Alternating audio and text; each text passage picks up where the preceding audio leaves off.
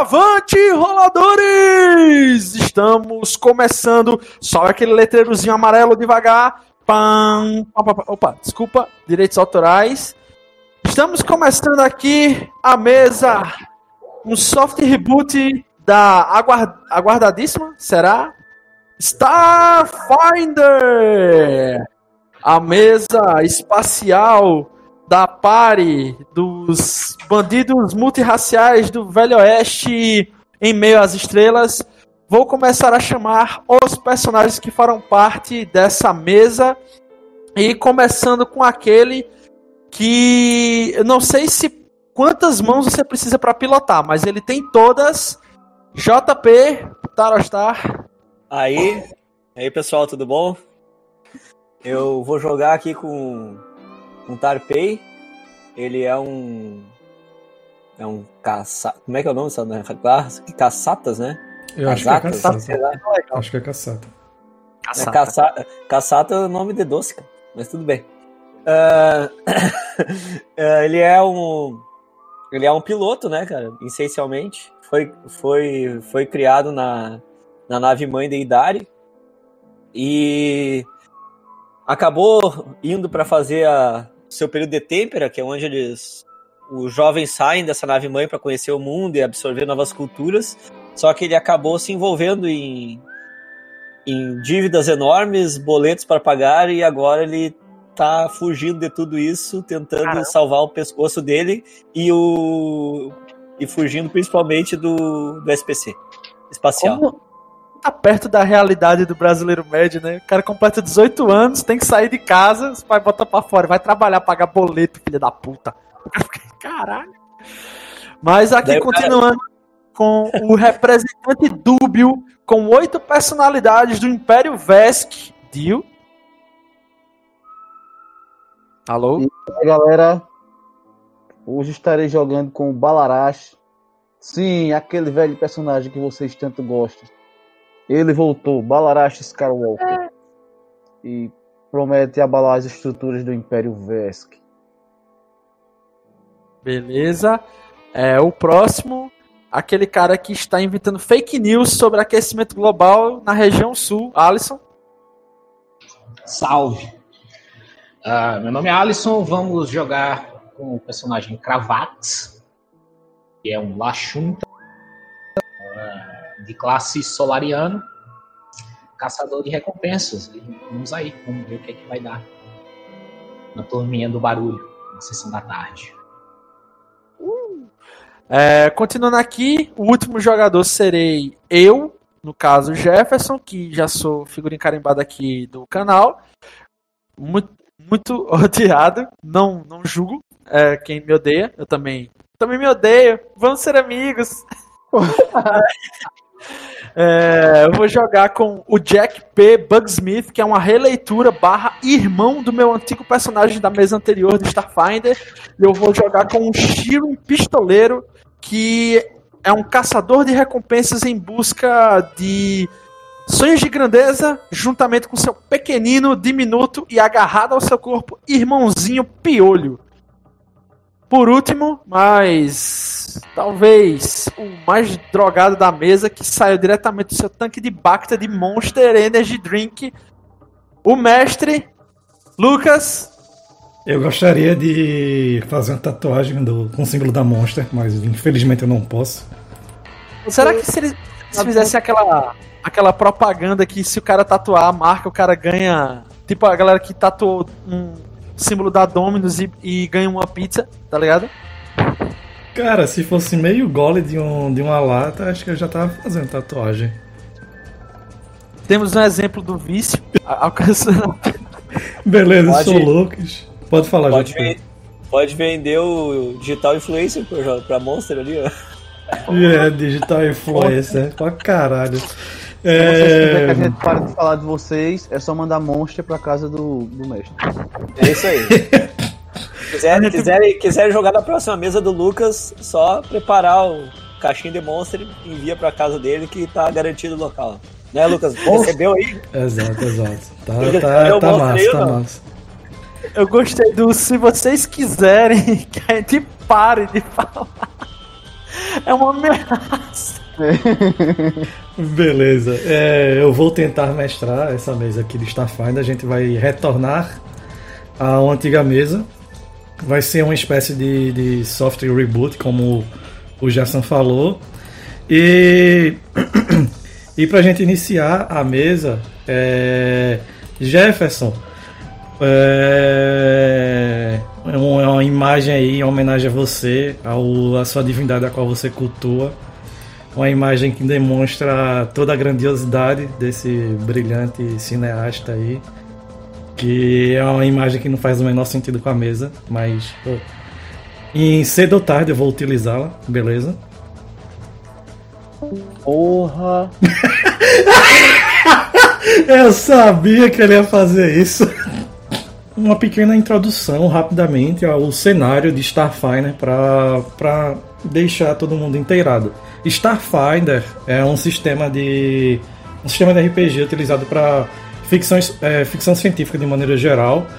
Ele tanto pode ser utilizado para uma campanha space opera quanto uma campanha de exploração ou uma questão de ficção científica hardcore mesmo. Isso vai variar do mestre, vai variar do que, o, do que os jogadores estão querendo. Ele é baseado, é uma mistura de, de a mecânica dele entre o Pathfinder da primeira edição e o Pathfinder da segunda edição. Ele está no meio termo entre esses dois. E diferentemente da maioria dos cenários de ficção científica, onde geralmente é num futuro distante da, da Terra, onde a gente está, um mundo paralelo Aqui é um futuro distante do, do próprio mundo de Starfinder em si. Então vocês podem ver elfos, anões, meio-elfos, gnomos, dentre outras raças. Ele também traz para o cenário outras raças diferentes daquelas que a gente estava acostumado no, no Pathfinder. Uh, que são, por exemplo, o Vesk, que é uma espécie de lagartão, os Shiren, os Caçatas, dentre outros certo?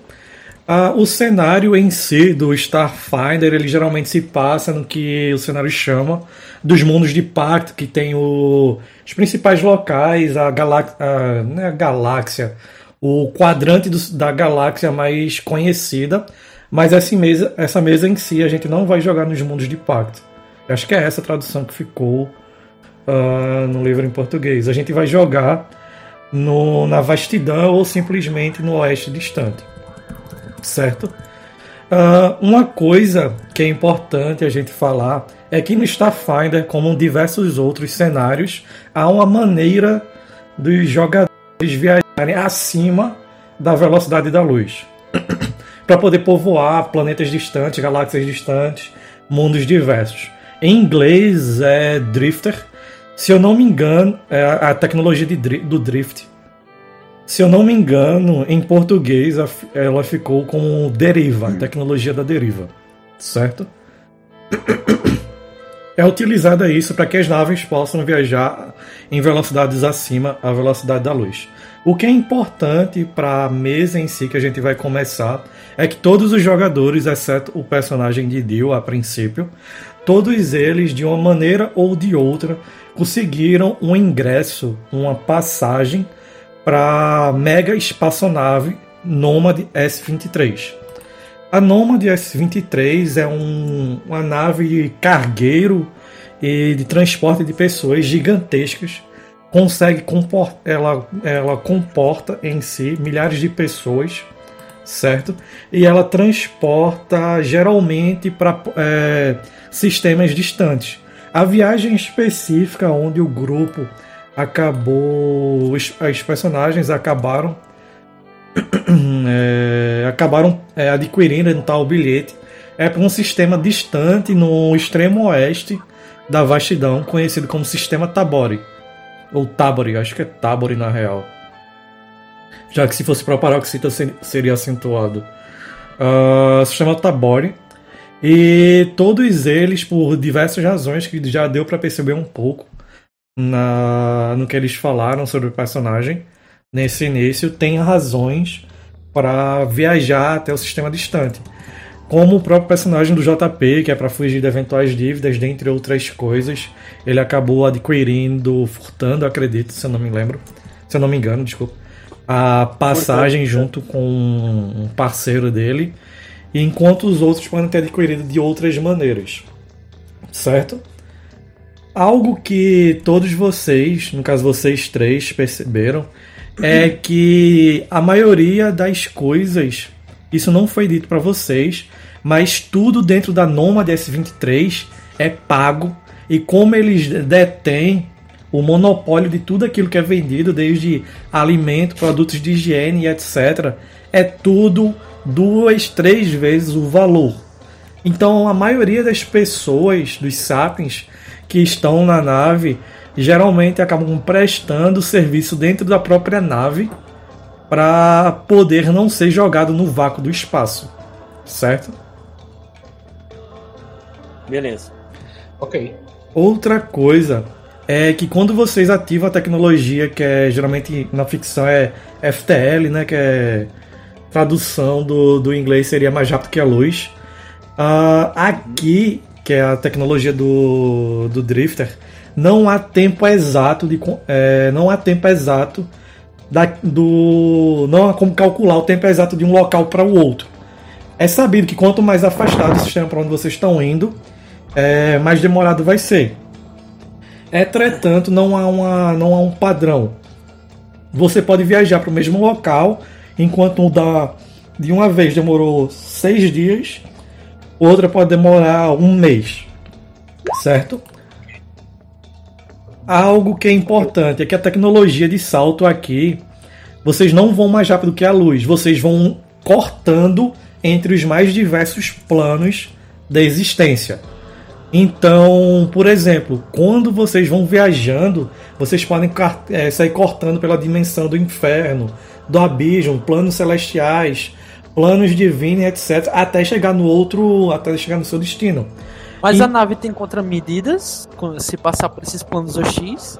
Você é, tem essa tecnologia do do drifter. Entretanto, não é incomum assim que vocês saem, chegam no local, é, vocês terem que lutar contra criaturas que eram de outro plano e por alguma razão acabaram sendo atraídos, a, caindo sendo atraídos para o plano onde vocês estão. Por exemplo, se para vocês chegarem num sistema vocês têm que atravessar pelo plano infernal, não é raro que quando vocês chegam no destino, antes de vocês poderem atracar, vocês têm que é, lutar contra inúmeros diabos e demônios para que estão aparecendo na nave, certo? Então não é a tecnologia muito segura. Lucas, por que, que a galera se arrisca aí numa nave de luxo que vai possivelmente passar pelo inferno? Aí que tá, não necessariamente passa por, pelo inferno, vai passar por planos diversos. A galera faz isso Mas porque. É um risco, né? É um risco. A galera faz isso porque é o único meio.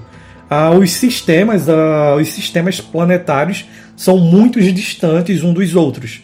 Então é a única maneira que se tem conhecimento para viajar é essa. Talvez possam se encontrar outras mais para frente, talvez não. Certo? Se os personagens de vocês tiverem algum background é, em perícias como engenharia ou algo do gênero, pode ser alguma pretensão de vocês é, descobrir algum outro meio, alguma outra coisa para viajar de maneira diferente. Entretanto, ah, no cenário, a velocidade, a velocidade da luz é algo constante e um limite físico. É físico. Ninguém consegue ah, chegar próximo ninguém consegue ultrapassar nesse cenário a velocidade da luz, da mesma forma como Einstein definiu, certo? Sim. Ô Lucas, é, eu não sei se tu já viu esse episódio que tem do X-Men Evolution, que o Noturno ele passa Sim. por uma dimensão meio que diabólica lá para se teleportar. Só que uhum. ele passa tão rápido que as criaturas que lá não, percebe. não percebem ele. É tipo isso, é? É exatamente tipo, isso. É, é, é... Hã? é exatamente isso. Entretanto, algumas vezes algumas criaturas percebem, algumas criaturas simplesmente são shiftadas. Né? É, são. Ele tava lá, é como se o cara fosse é, transportando em, é, no né? eixo e acaba pegando o cara sem querer, a criatura. Caralho, velho, é muito, é muito bizarro, né? Que a galera se expõe a, a uma parada assim só pra poder. Mas é que não tem consciência do, do, que é, do que é os planos, né, cara? Não tem consciência. Galera geral aí não tem consciência do que, que é. Não, e, e assim, eu. eu não, não quero entrar no, no ponto de vista aqui de crítica ao capitalismo, mas pela grana aí da, dessa galera tudo ricaço, né? Aí quando vê se tem negócios ultra lucrativos em outro ponto da galáxia, aí o dinheiro chama, né? Sim. Dinheiro chama, não importa o perigo vai e na tal. frente. né? Sem falar que é a a, palavra forte. que a, cara uma das precisa- principais religiões aqui, ela, ela tinha no cenário de, de Pathfinder, só que aqui eles dão uma certa mudada. É o cenário da Abadacor, é a religião que é de Abadá, né? Que vira Abadacorp. Não é apenas um templo religioso, mas também uma megacorp aqui. Então, Tipo a igreja católica, assim. E eu trabalho é, tá pra mais eles, para mas a ideia inicial do protestantismo, que é a ideia do, do lucro dignifica o homem. Só que aqui é levado a uma maneira extremamente agressiva. Eu quero que. Alisson, faz um favor pra mim. Eu quero que tu jogue 6d6, por favor. Ah. Aí tu me Vamos diz o resultado. quanto de dano você levou. caralho, 6d6 no Eu tenho segundo de 20 mesa. de vida! E é assim que começa, meu velho. 28. 28. Hum, Beleza, beleza, É, beleza. eu achei que era uma nave de luxo, mas é só uma Não, nave não é uma nave de né? luxo, é uma nave de cargueiro. Uma nave de lixo. Quase isso. Beleza? Ah, coisas- Java, né? coisas que são importantes sobre o sistema Tabori. Eu já passei para os jogadores, mas vale a pena a gente falar aqui sobre o que é que tem, o que é que leva a maioria das pessoas, fora ele ser no extremo afastado do, do cenário.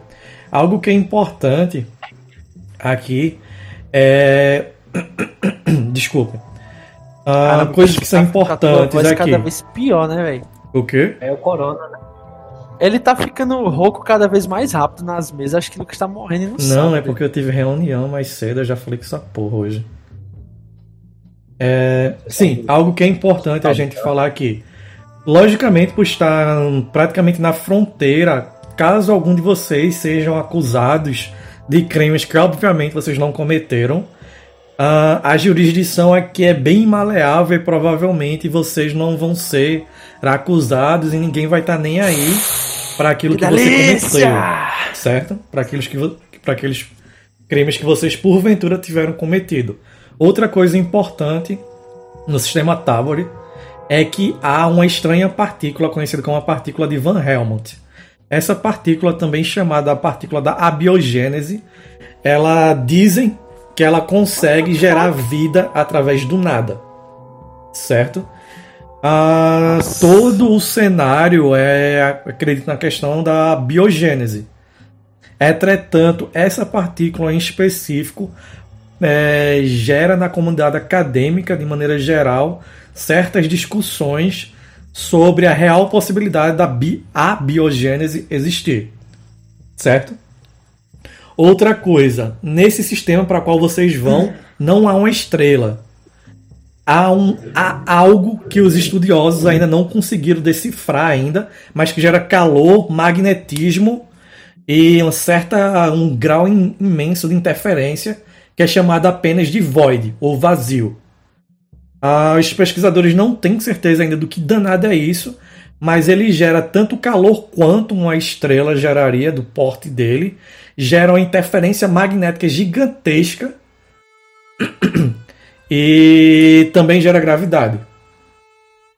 Outra coisa que pode chamar a atenção de vocês é que o sistema é rico num metal chamado cicatite, que é um mega condutor com propriedades mágicas. Uma das, um dos materiais que é feito o motor de dobra das naves é através de cicatite. É, alguns de vocês que são mais belicosos, têm conhecimento maior, que provavelmente personagem de Dee, o personagem de Jefferson e o de Allison, é que as naves de grande porte, grandes naves de guerra, elas usam essa tecnologia dos planos em seus lançadores de torpedos. Então o torpedo dela não vai em uma direção até a nave inimiga, ela simplesmente teleporta em direção na frente da nave. Então você pode disparar estando em um sistema utilizar essa tecnologia para chegar até a nave do seu inimigo. Logicamente, isso é mega caro e é usado apenas é, de última hora. De última hora não, como último recurso. Entendido? Entendi. Antes de eu dar prosseguimento, alguma dúvida quanto ao sistema, alguma coisa? Não. Não, não, bem tranquilo. Beleza. Ah, todos vocês já estão na Nomad S23 há aproximadamente 24 dias. A nave a nave está em 24 dias utilizando a tecnologia de, ah, da, do drift, da deriva. Isso gera um desconforto. Vocês é como se vocês estivessem o tempo todo é, em um elevador descendo e subindo, mudando a direção o tempo todo. Chega a causar um certo desconforto em todos vocês. Alguns de vocês podem ser mais experientes do que outros nessa questão de viajar entre através dessa tecnologia, mas não é por isso que vocês não se sentem desconfortáveis, certo? Certo. Para vocês conseguirem não serem jogados da no vácuo do espaço, vocês acabaram se- é, aceitando alguns trabalhos. Tarpei, tu por seres um conhecedor, conhecedor ou um piloto de maneira geral, tu fosse designado como um, um líder de um pequeno, pequeno, pequeno esquadrão que zela pela manutenção da nave. No seu, no seu esquadrão, Beleza. na sua equipe, melhor falando, né? Tem um engenheiro, um, uma espécie de robô senciente, que é o personagem do Thiago, ele não, não pôde participar por motivos Aham. Pessoais, aí ele vai ficar mega módulo papelão essa sessão, beleza? Mas ele tá com vocês. Ele é o engenheiro desse teu pequeno. Desse teu, dessa tua pequena equipe. Porque a, a S-23 não é uma nave de luxo, é uma nave toda remendada. Uma nave que deve ter pelo menos seus 60, 70 anos, desde que começou a fazer essas viagens, a- a- oferecendo baixos custos às pessoas, baixos cus- custos entre aspas aos Sapiens. E antes dela fazer isso, ela já era uma nave velha. Então, mesmo quando vocês estão na- utilizando a tecnologia deriva, disjuntor, é, disjuntor, queima, um pedaço do, do refrigerador para de funcionar, outra parte com- é, tende a balançar, piso cede. Então, é um trabalho constante de ficar remendando a nave. Eu Certo? tenho, eu tenho engenharia ali também nas minhas perícias. Pronto, massa, massa. Ah, tu testa também porque tu tem conhecimento, tua skill em pilotagem é muito alta, então tu sabes como é que funciona a nave, onde provavelmente vai dar problema, onde não vai. Tu sabe transitar pela nave de maneira geral, certo? Ah, Contigo, do teu lado, tá o Cravax. Ele é aquele cara que se tu tiver que falar com algum passageiro que não pagou o seu ticket do almoço ainda e tá utilizando muito oxigênio, ele é o cara que vai olhar feio pro pessoal e eles vão acabar te entregando, beleza? Tá ok. O último que tá contigo é o deveria estar contigo é o famoso Jack 67 que ele também faz ele sabe geralmente ele é o cara que tem a malemolência da, das ruas por assim dizer ele é um cara que É. sabe as coisas que estão sendo apostadas aquilo que que tá sendo rolado no underground da nave certo Beleza. o capitão. E Capitão. o piolho, e o piolho? Não, o Piolho tá sempre contigo. o Spencer Jack é e o, o piolho. o Spencer, um, um humano de uns 40 e poucos anos. Ele é o, cap- capitão principal da nave. Ele falou contigo para tu ires até a seção a seção mais leste da, da nave, porque os, os sensores estavam indicando alguns problemas no duto de renovação do oxigênio, certo?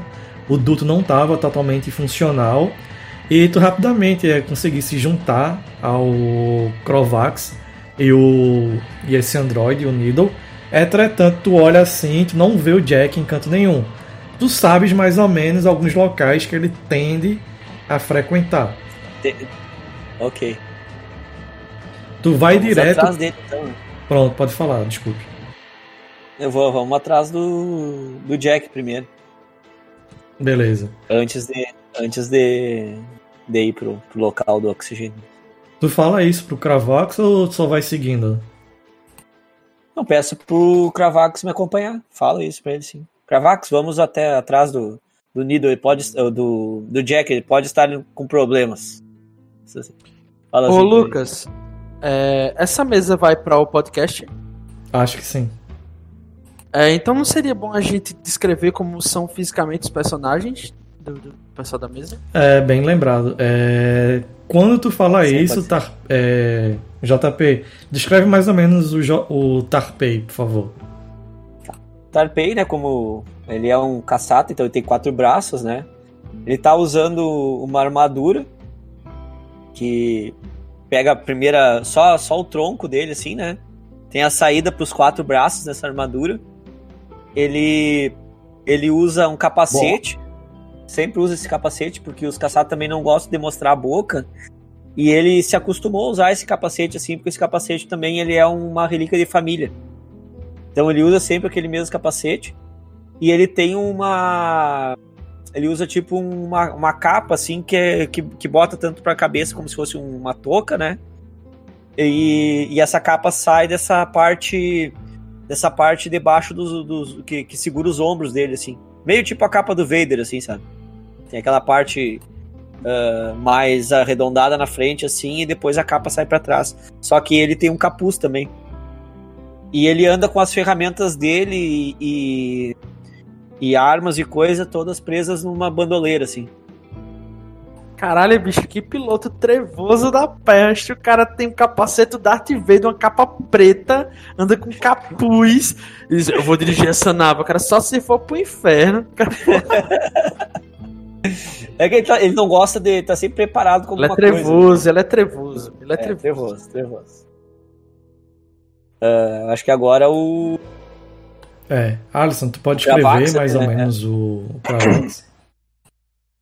Cavax do Macho. Ele é um Lachunta, 1,90m. Magro, né? É, tem que ser. Ah, estou sempre vestindo roupas escuras para facilitar um pouco né, meu trabalho. E como o mestre ressaltou, né, eu sou aquela pessoa que se você tem que resolver um probleminha com outros, estou eu indo lá resolver essa determinada questão. O problema é que às vezes eu sou um pouco ruxador. Hum, beleza. Quando o Tarpei fala isso pra ti, tu fala algo ou tu só, só te segues? Vamos como não. E alguém embora atrás dele. Beleza. Vocês vão andando, vocês gastam uns 10, 15 minutos pelos corredores da nave. Vocês veem que tem muitos setores que a iluminação dela não está funcionando, algumas estão piscando.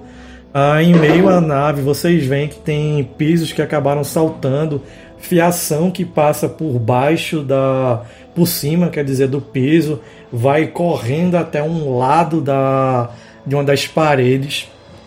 Há alguns locais que eram simplesmente dutos para passar maquinário, que após o tempo acabou se tornando meios e atalhos para raças que são um pouco mais baixas que nem os Iosks, que são roedores, é, uma raça de roedores espaciais que são pequenininhos, ou até mesmo Halflings passarem. Eles podem tomar um choque ou electro- eletrocutados, mas é um bom atalho é, para percorrer os caminhos da Nômade S23. Vocês vão andando, andando, vocês gastam esses 10, 15 minutos. Vocês vão em alguns locais onde geralmente a galera montou com peças extras da Nomad S23, um alambique, um alambique legal. Ah, geralmente o Jack tava, é, o Jack de vez em quando frequenta esse local, onde as raças insectoides como Passimax e até mesmo como é o nome da tua raça, já é É, Shirin. Shirin, Passimax, Shirens e outras raças insectoides são ficcionados por uma algo que eles chamam de geleia real. Eles conseguem fazer diversos produtos, principalmente também fazem uma bebida adocicada. E esse alambique eles conseguem fazer algo que lembra vagamente essa bebida. Entretanto, vocês não encontram o Jack aí.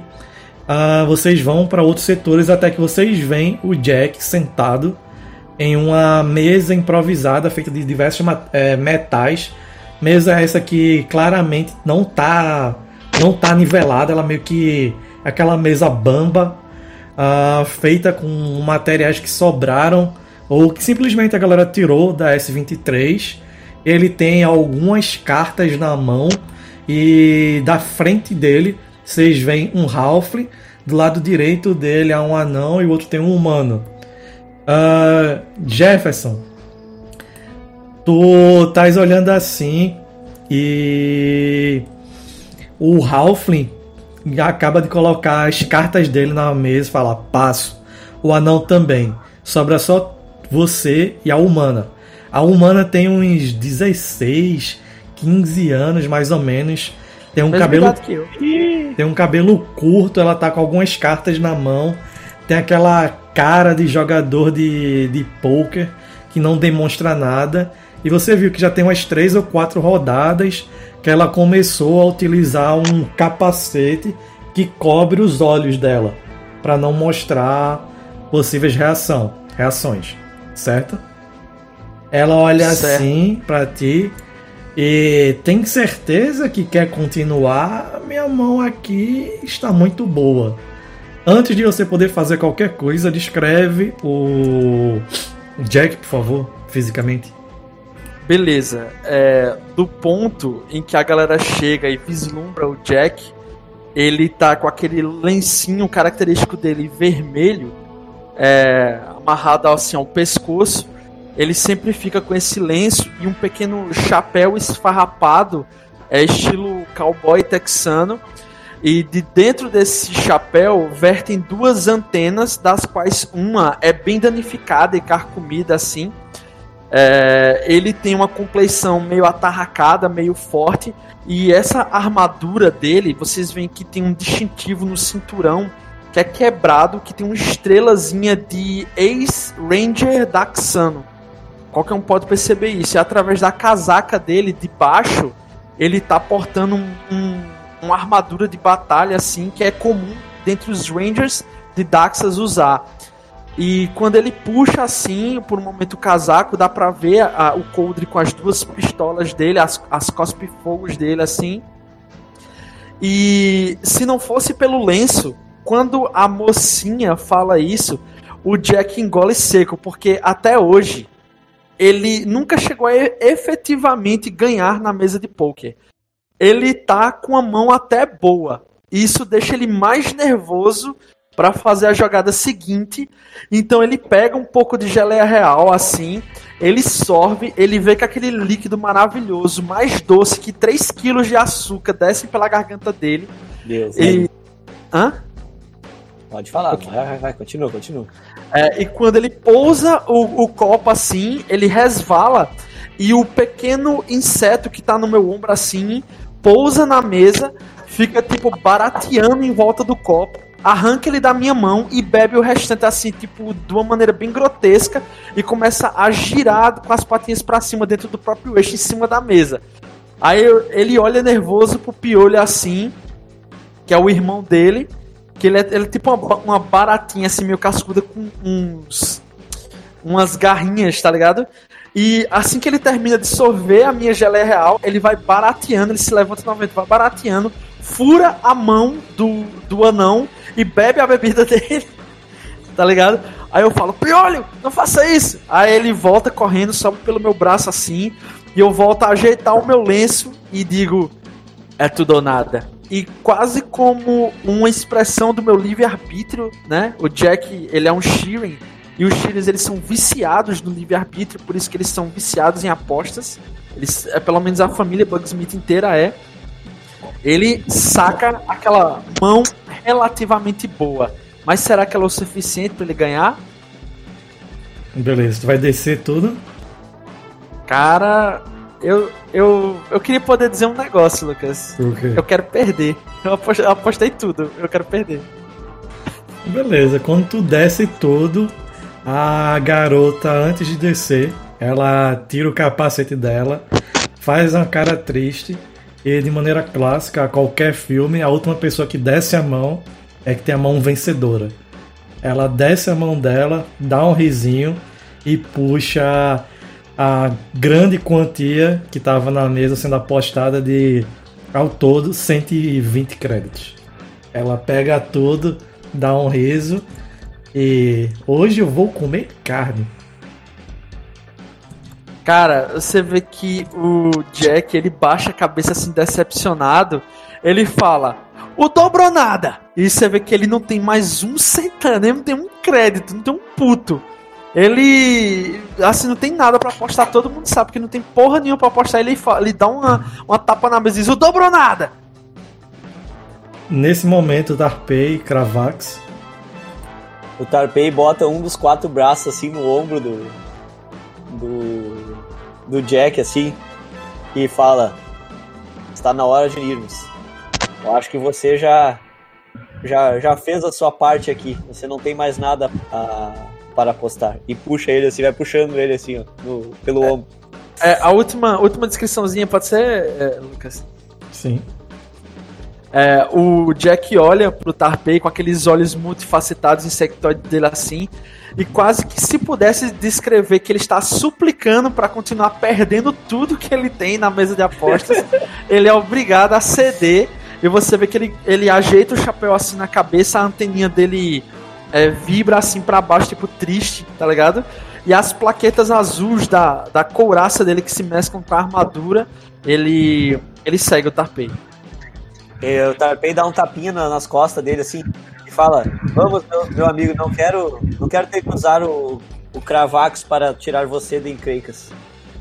Cara, mas, mas, mas eu tenho um pressentimento que a minha próxima mão ia ser uma vencedora. É a minha mão vencedora. É sempre na 24 que eu consigo. É na 24 que eu consigo. É o que eu tô te falando. Se você me arrumar 50 créditos, eu te dou 500 até o fim do dia. Ele fala vamos, isso. Vamos ver como nos saímos com esse concerto do oxigênio. Se você sair bem de repente, eu posso lhe emprestar alguma coisa. Fala assim. Eu gostaria de falar baixo, uh, falar mais audível ainda pro Jack. E dizer da seguinte maneira: Jack Tequila. Isso ainda vai acabar matando você e o Kabuto Pior. Sim, são referências pesadas, mas. é. Beleza, cara, gente eu acho que segue lá para o setor danificado lá. Beleza. Vocês vão até lá, vocês gastam mais. É, vocês gastam mais alguns minutos caminhando.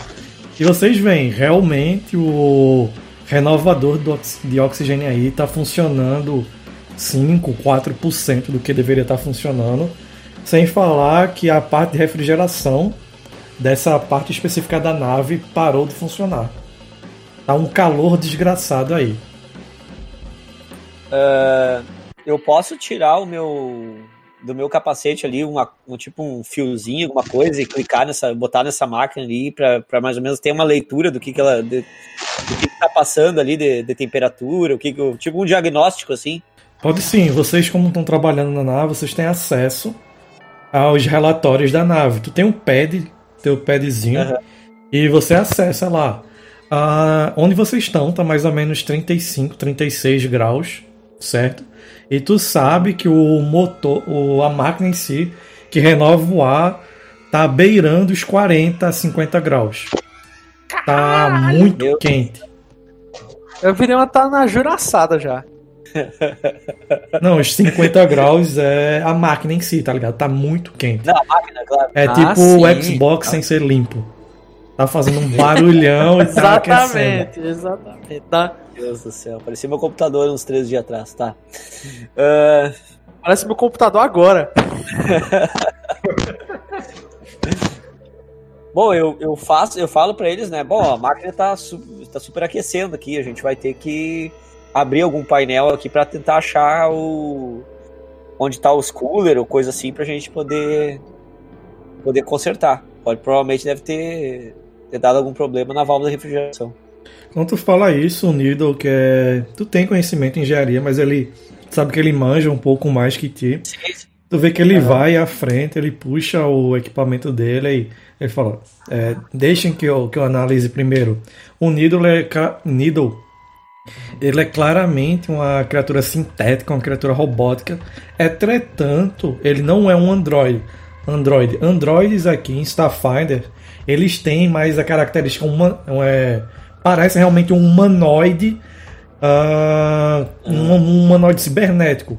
O Nido em É si mais ele não tem, o. é, o em si ele não tem um rosto humanoide nem nada assim. Ele é bem máquina mesmo. Ele puxa o. ele puxa o equipamento dele de engenheiro, ele começa assim, ele tira um, um painel. Vocês veem que quando ele tira, ele. Ele tá bem quente esse painel. Ele tira, ele começa a mexer assim. Ele olha pra trás pra vocês, ele ia falar alguma coisa, sem que. Mas antes dele falar, vocês veem que ele toma um puta choque e cai desacordado. Aí eu, aí eu, acho grito, que tá certo. "Ih, que as máquinas estão brigando! Ô doido! Eu dou uma olhada nele ali, cara, ver, ver se ele. Se ele foi alguma coisa séria ou não, sei lá. Se eu tenho Tem engenharia? fazer. Tem. Pode jogar, por favor. Ah, tu tirasse 14, beleza. A primeira rolagem. Sim, agora é um bom momento de eu explicar algumas um, umas regrinhas extras que eu vou usar, beleza? Beleza. Deixa eu vir aqui. É algo benéfico, não é algo maléfico pra vocês. Ahn, beleza. No cenário, no, no sistema de Starfinder, certo? A gente tem um negócio que são em inglês é resolve points, em português ficou pontos de determinação, certo? Ah, vocês podem ativar algumas coisas da, das classes de vocês gastando pontos de, de de- determinação, ok? Eu recarregar o escudo também, né? É. Outra coisa que vocês podem fazer é gastando 10 minutos de descanso e um resolve point, um ponto de determinação, e vocês recuperam toda a estamina de vocês. Que pra quem jogou Mass Effect ou acho que Mass Effect mesmo é como se fosse aqueles escudos Aham. é, pelo menos pra mim, a maneira como eu interpreto, o Jefferson também, é como se fosse aqueles escudos de das armaduras, que tu tem aquela sobrevida antes da, das armas dos inimigos começarem a te penetrar em você. É. Uhum. Ah, outra coisa é que você recarrega esses pontos de determinação quando você descansa 8 horas, o descanso longo, certo? Ah, tem um negócio que eu não vou utilizar que é você gasta metade dos seus pontos de, de determinação e automaticamente você já fica estabilizado caso esteja morrendo, certo? Hum. Outra regra que eu não vou utilizar é Certo. que quando você cai a zero, você vai perdendo todo o turno um ponto de resolução. Pode. Um ponto de determinação, desculpa. Pode não parecer, mas na última vez que a gente jogou, que já mestrou de Starfinder, que foi de Mass Effect, você perder já de cara um ponto de determinação e para você estabilizar você precisar de ao menos metade, é bem complicado. Certo? Certo. Então, geralmente, eu mesmo na mesa de já se não fosse por Dio que fez algo pior do que matar meu personagem, eu teria morrido na mesa dele. Então a gente não vai usar, beleza? Ok. É, em contrapartida, Como, como assim a gente não vai usar? a gente não vai usar pra- com determinação para estabilizar o personagem, certo? Certo? Pelo menos até esse ponto. Certo. Pronto. Tá. Em contrapartida, eu adicionei algo que é pontos de heroísmo, que é praticamente a mesma coisa que a gente tem no, no Pathfinder de segunda edição. Entretanto, eu não dou ponto de heroísmo a vocês. Vocês vão passar ponto de heroísmo para os outros, certo? De maneira meio Certo. resumida, sempre que vocês virem que o personagem fez algo muito legal, não precisa ser algo heróico, pode ser mandar uma, uma lábia muito massa no NPC que já tava puto com vocês e o NPC acabou virando o brother de vocês, certo? Pode ser qualquer coisa que vocês realmente achem massa. Vocês podem falar, é, eu achei massa aqui, vou dar um ponto de heroísmo pra eles. Como de costume, eu só, só peço que vocês não abusem do sistema, senão eu corto. Beleza? E vocês podem acumular até dois pontos de heroísmo. O que danado vocês podem Quero fazer? dar um ponto de heroísmo pra Dio pelo silêncio. Não. É, Dio, eu vou correr pra gente chegar onde tu tá, vice. Tranquilo. É, o que vocês podem fazer? Vocês podem gastar um ponto de heroísmo para recarregar um D4 slots de magia. Eu acho que ninguém tem magia na mesa. Acho que o Needle tem, eu acho. Não sei. Eu não, eu não me lembro, velho. Vocês podem gastar também um ponto de heroísmo para reganhar um D4 habilidades diárias. Eu acho que tem um monte de gente que tem, vocês têm, né? Habilidades diárias aí. Uhum. Vocês podem também gastar um ponto para rolar qualquer D20, beleza? E vocês podem gastar também para rolar qualquer jogada de dano, ok? Caso o personagem de vocês esteja já estabilizado, vocês podem gastar um ponto de heroísmo para ele sair de 0 PV para 1 de PV, ok? Ô Lucas, mas a gente já começa com um de default Não. ou não? Não, não Tem começa. que ganhar, né? Tá Aham. certo. Beleza? Ah, outra coisa é que caiu em combate, vocês vão jogar um D20, 10 ou mais vocês estabilizam, certo? Vocês têm que ter, conseguir é, 10 ou mais, 3 vezes, e para poder ficar estabilizado, ok? Ok. Ah, Tarpei, tu analisa assim, tu viste que ele levou um mega choque. Os sistemas dele sobrecarregaram e ele apagou. É o equivalente a uma raça orgânica de Um um desmaio. Uhum. Beleza. Ah, tu sabe que tu Tem não vai precisar fazer nada, mas ele, vocês vão precisar é, levá-lo com vocês. Mas em breve o sistema dele deve normalizar e ele vai re- religar, certo? Eu tenho essa percepção, então, que o sistema dele vai corrigir automaticamente esse, esse Sim, bug, vamos dizer. correto. Tranquilo. Ah, um pequeno off, isso aqui é porque o Thiago não pôde jogar, beleza? Já- uhum. E ele só vai, o personagem dele só acorda na próxima sessão. Tranquilo. Ah, eu, eu, eu olho pra ele assim, né? Faço, faço um exame rápido ali e, e falo pros outros: ah, olha, só teve uma pequena pane aqui, mas em seguida os sistemas dele devem reiniciar. Vamos A voltar gente, ao. a ao gente conto. sai da nave e deixa ele pra trás. Tá ligado? Aí tá, né, velho? Tchau! Aí o Thiago chega, e cadê o personagem então? Faz outra ficha aí, bicho. Então, ele desmaiou num, num, quebra-pau contra um gerador. Dormiu e quando ele acordou a gente já tem de ir embora já. Acabou. Ou melhor, né, cara? Desmontaram ele todo ali, ficou É. só a cabecinha. O cara usa como. como como é que é? Usa a cabecinha como, como é, amuleto da sorte no, numa- no, num bar que o cara vendeu as peças pra Caralho. Fica só as mãos dele assim no coisa do bar, preparando coquetel pra sempre e tal. merda. Quando, quando vem, recupera a consciência, né? Liga o. Eu acho justo. Não, não, não. Brincadeira. Segue aí. Ah, sei. Beleza, ele fala, né, que ele tá bem. Aí vamos, como é, a gente volta pro concerto, Lucas, daí. Sim, agora é um outro teste de engenharia. Tá bem. Ah, mais alguém fora o JP tem engenharia do, da equipe? Eu acho que eu tenho, mas eu não estou aí. Então é só aí. tu mesmo, esse JP. É, então tá, vamos lá. Ai, ai, ai. Eu não tenho ali. Ó, um pouquinho melhor. Bem melhor, tirasse 17. Ah, tu olhas assim, tu começa a mexer. Ah, tu sabe, tu tem material extra. Tu sabes que tu vai conseguir trocar algumas peças do. do. do sistema de reciclagem de, de oxigênio. Entretanto, tu dá assim, vai durar 3, 4 dias isso aí, depois vai quebrar de novo. Sim, É Aquele sistema do, do Fusca velho. Tu vai trocando, vai trocando, vai trocando peça. Caralho, é o e- oxigênio da nave. Uma- Só uma, isso. Uma, é, uma bala meio que a- a- entre dentro da fuselagem, bate de raspão nessa merda. Todo mundo morreu, doido. Tá? Caralho.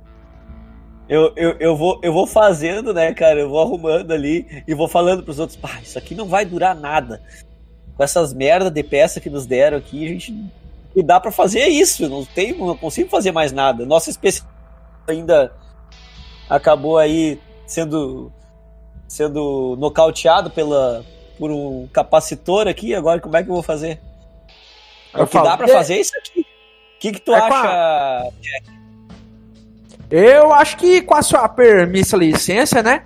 A gente podia aproveitar as peças do Needle, né? Acho que ele daria um ótimo gerador de oxigênio aí, se a gente usasse ele aí pra consertar o gerador, desmanchasse ele e ele virasse o gerador. Eu acho que ele não tem os filtros certos, mas tudo bem. Ele também não tem o Eu consentimento. faria, mas eu vou ter que, vou ter que apresentar ele lá pro capitão depois lá. Que... Não vai só, mas, mas ele também não tem o consentimento, né? É, exato. exato. A gente não, não precisa nem perguntar. Sai só desmembrando ele aí e o bicho vira um bichão aí, um gerador. É, não é- pena que não é bem assim. Enfim. Ele, ele arruma do jeito dele ali, cara. Do jeito que dá. Beleza. Algo que tu tivesse que fazer também é tirar algumas partes da parte de refrigeração desse, desse setor aí. E pelo menos a galera que dorme nessa, nesse setor, habita esse setor, vai ter que se acostumar com agora 30 e poucos graus. Cara. Deus do céu. Ô, ô, Lucas, eu posso Ah, tentar vou- alguma coisa aí? meu- Tem engenharia Posso se tiver, não pode nada. Eu posso sentir motivação do, gera- do gerador que eu acho que ele quer matar geral. Não, Eu vou rolar um sentir motivação aqui no gerador. Ele é maligno. Ele. A tendência dele é cáutico maligno. Ele na verdade é um mímico de nível 3. Caralho, eu sabia. Que merda. Eu falo isso pro Tarpei. Esse bicho aí tá possuído por uns 30, 40 demônios rodando dentro, fazendo fogo, menino. Tá pensando o quê? Eu não entendo nada dessas coisas de demônio, cara. Tu, tu acha tu tem como exorcizar esse gerador aqui? Tem alguma religião, alguma coisa que. Ah, rapaz, mas eu digo um negócio, tá faltando água no radiador do bicho. Beleza. Ah, Cravax, quando tu vê tanto o Jack quanto o Tarpei falando isso, tu vê no teu pad um- uma mensagem de alerta. Tu verifica que a- daqui a poucos minutos vocês vão sair da deriva. E quando vocês saem da deriva, é sempre um momento de apreensão devido à inúmera quantidade de merda que pode dar. Desde vocês arrastarem consigo criaturas multidimensionais, quanto vocês, por alguma razão, sair de frente ou dentro de destroços de naves antigas e acabar detonando a nave de vocês. Ô Lucas, eu pensei que tu ia narrar que Dio tava atacando a nave, doido. Não. Boa noite. Beleza, eu passo essa informação pros outros dois, né? Já que o terceiro tá desacordado.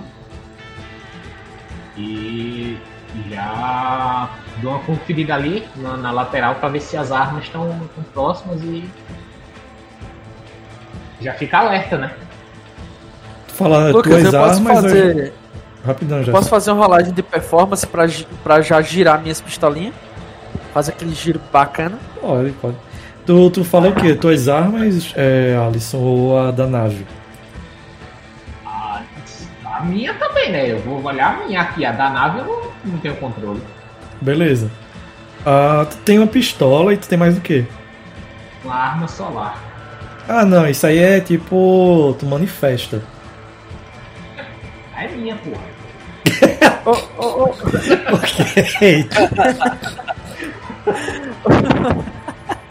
Eu, eu, tento, eu tento colocar os painel de volta ali, né? Mais rápido possível quando ele. Quando ele. Quando ele fala essa informação, aí eu tento recolocar os painel ali, peço uma ajuda pro Jack. Jack, me ajuda aqui a colocar esses, esses painéis aqui pra nós não deixar esse troço aberto aqui. Aí eu falo é, pra o, o Tarpei, Se eu soubesse que ele tá trabalhando trocando peça, eu não tinha parado minhas, meus outros braços. Tem que ficar parando de tempo em tempo, feito barba, sabe? É que eles vão crescendo assim, mas é mais civilizado ter só dois pá de. de, de ter um pá de, de, de braço aqui né, na nossa, nossa nave, né? Eu tenho, Mas, eu tenho mas se eu soubesse, eu tinha deixado de crescer. Eu tinha deixado de crescer os outros, os outros bracinhos. Ele fala. O Tarpei tenta, sabe, segura um painel com uma mão assim, com a outra mão pega duas, com as outras duas mãos pega duas chaves assim, já vai apertando dois parafusos ao mesmo tempo, com a terceira já vai pegando outro painel, vai segurando o lugar assim. Faz Já o Jack, o Jack ele vai ficar girando as pistolas dele assim, fazendo piu, piu, piu, piu, piu, imaginário. Enquanto isso, o piolho vai ficar de saco cheio. Ele revira os olhos assim, os olhos, os olhinhos dele pra cima. Ele pula em cima do gerador e através dos poderes dele telepáticos assim, ele começa a operar as mãos é, do do do Jack pra ele fazer isso, tá ligado? Através da conexão telepática que ele tem. Aí o Jack começa a fazer. É o caralho, piolho. Avisa, porra. Beleza. Piolho é o mais, mais inteligente, né? É, na verdade, não é já citei 8, a Piolho tem 14, é compensa, tá ligado? É verdade. Ah, beleza, quando vocês terminam de fixar o painel, vocês sentem aquele tranco, quase como se vocês estivessem num carro a 250 por hora, engatassem a primeira marcha de uma vez só. Vocês saem da quinta, da sexta marcha para a primeira, vocês sentem aquele tranco, vocês todos começam a ficar apreensivos depois do choque em si, olham pro lado, olham pro outro. Eu faço que nem o. Eu faço que nem o Baby Yoda quando ele come aqueles biscoitos azul. Dá aquela gorfada. Eita porra. Vocês sentem o estômago de vocês revirando. E pelo menos a princípio vocês não veem nada de, de muito preocupante. Vocês têm acesso às, às câmeras que dão para o exterior da nave. E pelo menos a princípio nenhum alarme soou. Beleza. Vocês acessam o pad de vocês e vocês conseguem verificar o tão, tão falado, tão esperado sistema, é, sistema Tabori. Certo? Vocês veem o planeta dele e a estranha coisa que mantém no centro, que difere de tudo que era conhecido nos sistemas planetários próximos, que era geralmente há uma estrela no meio da. No meio. É o que? Constelação? No sistema planetário. Enfim, sempre havia uma estrela. Já no sistema, ah, no sistema Tabor não há isso. Há essa estranha coisa chamada de Void. Certo? Assim que vocês vêm, vocês já recebem mensagem é, nos pés de vocês para vocês se apresentarem ao capitão ao Capitão Spencer. Ok. Bom, acho que o nosso trabalho terminou por aqui. O Capitão Spencer está nos chamando. Acho que vocês querem ir em algum lugar antes de, de nos apresentarmos a ele? Meu amigo, se nosso trabalho tá aqui tá concluído, eu não quero nem saber quanto é que eles estão pagando pra gente, porque é um servicinho de merda. Aí eu sigo. Não é a coisa do mundo, né? É, Mas é só o que, pra, é é o que, conseguir passagem, né? é o que, é o né, básico. que, é que nos evita de ficar pro lado de fora da nave. Acho que nós vamos rumando então, Lucas, pra, pra lá. Space lá. Beleza. Ah, pode falar. Me falar alguma coisa? Eu, eu posso ir dando uma olhada, ver se tem algum local ali que que tem algumas peças sobressalentes ou coisa assim que eu, que eu sei que tem ou que não, não foi descoberto ainda, por, que ninguém roubou, Pra tentar ver se eu acho alguma coisa pra melhorar esse oxigênio aí. Beleza, tu vai olhando assim quando vocês vão voltando. Ah, Jefferson, eu vou considerar como tu tem uma Power Armor, tu botasse o Needle no ombro, beleza? Beleza. Tu vai carregando no ombro quando vocês estão olhando. De repente tu vê um conjunto de peças assim que tu pode usar. Ah, pelo teu pad, tu sabe que vocês vão gastar ainda uns 5 dias na nave. para Aham. poder chegar em algum dos planetas habitados do sistema. Eu vou fazer o seguinte, eu vou. Como a gente tá perto do local ali do gerador, eu vou esconder esses conjunto de peças num, num local específico para quando der problema eu vou lá arrumar. Beleza, tu já- pode- Eu já, Ô, falar. eu já Lucas, eu posso- sei o def- eu já sei o defeito e aí o cara também ganha de repente um créditozinho a mais ou coisa assim pra ficar na. Por, con- por ter consertado, né? Fala aí, Lucas, eu vou querer fazer um contato com ser a qual eu fiz uma negociação utilizando um adiantamento que eu pedi à Badar Corp para um, um- um serviço de Bounty Hunter e eu usei para comprar um rifle modificado de um tal de Balarash Skywalker. Eu vou tentar fazer contato com esse ser na OLX do espaço e ver onde é que ele tá, se ele tá próximo para entregar essa parada para mim. Tu abre o teu pad e estranhamente tu não consegue sinal pra nada fora da nave. Não tem sinal. Meu Aí eu, Piolho, tu quebrou o negócio de novo aqui, foi? Aí ele faz. "Pss, pss". Aí eu, caramba, toda vez falha esse negócio aqui. Aí quando eu consigo ligar ele, aí tá lá o Void no, no ao fundo assim, eu. Ah, deixa pra lá, já entendi. Quando tu fala Aqui é isso, Tarpei, tu vai. Tu meio que esconde nos painéis. Ah, de trás dos painéis, vocês sentem a nave balançando muito. Vocês meio que ah, perdem um pouco o equilíbrio. Fazem um teste. Façam um teste pra mim, por favor, de acrobatics. Pra ver se vocês se equilibram. Eita, Não é peraí muito que eu tô difícil. anotando umas coisas aqui nas minhas anotações. Beleza, beleza. Não é difícil, Desculpa, dificuldade teste 10. de quê? Acrobatics. Tá. Acho que é acrobatismo. Eu não sei como tá a ficha em português. Ah, Pô, mas acrobético não precisava traduzir, não. Beleza? Caramba, 29, a CD era 10. Eu duplo twist escarpado ali. No... Quatro braços, né, cara? Você segura em qualquer coisa. Vocês sentem o tremor estranho.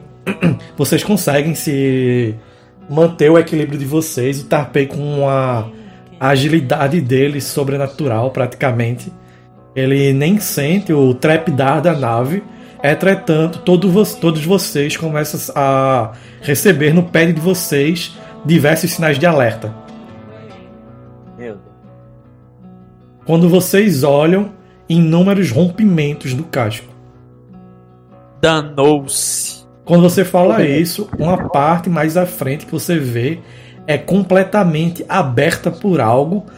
Ah, alguns sapiens são tragados, o oxigênio de vocês começa. Void Dragon. Hã? Não. O sistema de vocês começa, a, o oxigênio de vocês começa a ser tragado. Tra- Entretanto, o sistema de redundância come- abre um. Abre uma nova. Consegue fechar, tampar essa parte que estava na frente de vocês. Ah, Alisson, teu personagem é um. É um místico. Um místico não, desculpe. É um solariano, né? Desculpa, eu tava mutado. Isso. É um solariano. Tu tens uma conexão com o universo. Não apenas o universo, com, com o mundo em si, as forças do universo em si. Tanto a questão da entropia. Caos e ordem, né? Caos e ordem. deve É, enfim. a gente- depois a gente percebe.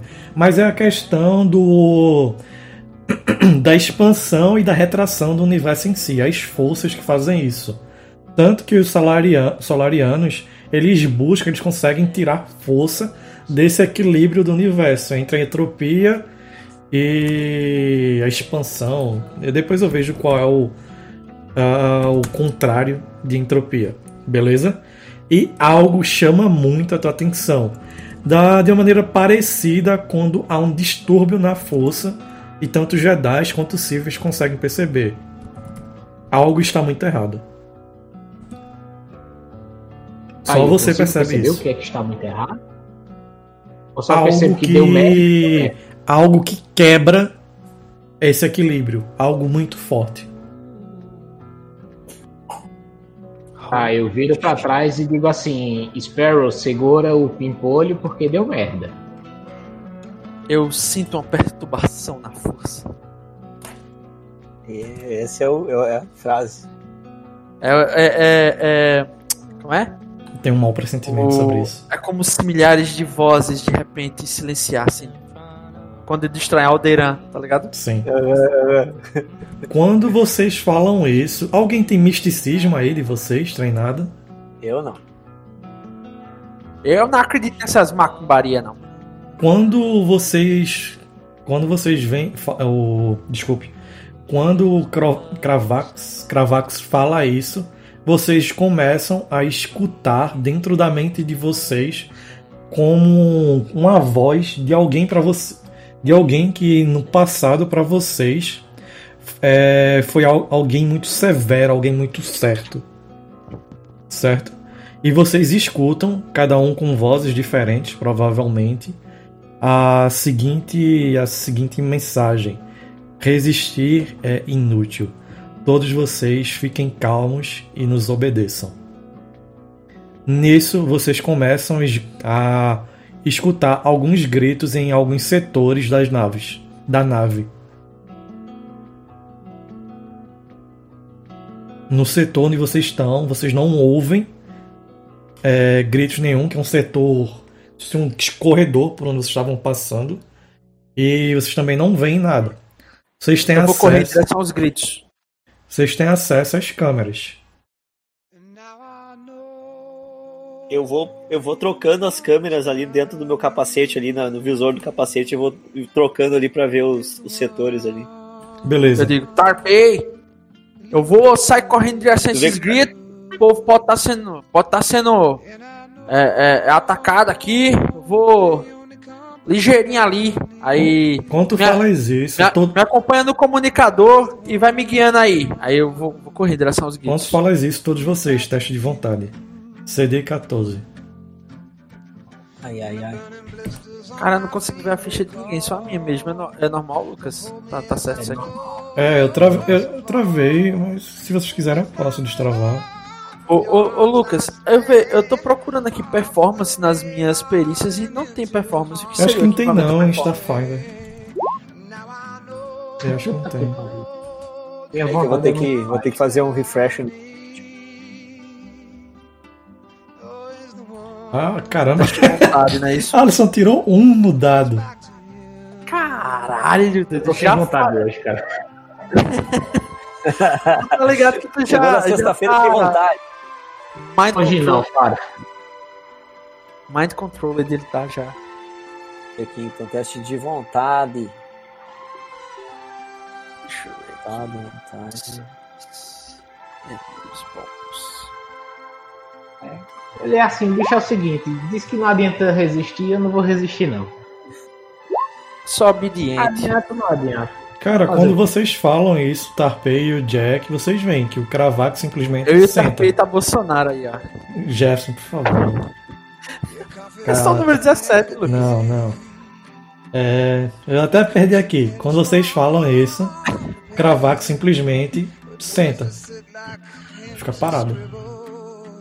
Eu, eu não percebo, cara. Eu tô olhando as câmeras ali não, dentro do capacete, sabe? Vocês dão alguns passos, pensando- vocês olham pra trás e vocês veem. Cravaco está sentado. O ideal é o Tarpei operar as câmeras com duas mãos e dar uma tapa na cara do, do Cravax com as outras duas. Tipo, sacoalhando ele assim pelos ombros e dando tapa, tá ligado? Com as outras duas. Tipo, eu sou multitask, pô. Eu tenho quatro Aí, braços. primeiro, primeiro eu chamo, né, cara? Eu olho pra trás assim e chamo. Cravax, vamos, Cravax! Não É, responde. eu né? consigo falar, mestre, ainda ou perdi toda a vontade? Cara, você consegue falar. Agora, por algum motivo, você está extremamente à vontade em simplesmente esperar. É o seguinte, depois de ter recebido essas, esses carinhos, essas amizades do- dos meus coleguinhas aí, eu digo, ó, é o seguinte, a nave tá quebrada e eu não consigo fazer nada. Outra referência aí jogada ao Mega Pega. Vocês que estão escutando vão anotando todas aí e falem pra ver se acertam um bingo do, do Alisson. aí. Ah, até porque assim, é, é, licença pessoal, fazendo um, um adendo aí fora do, do personagem, é, um dos defeitos do meu personagem é ser ruxador, o outro é sempre ter fala com referências ruins.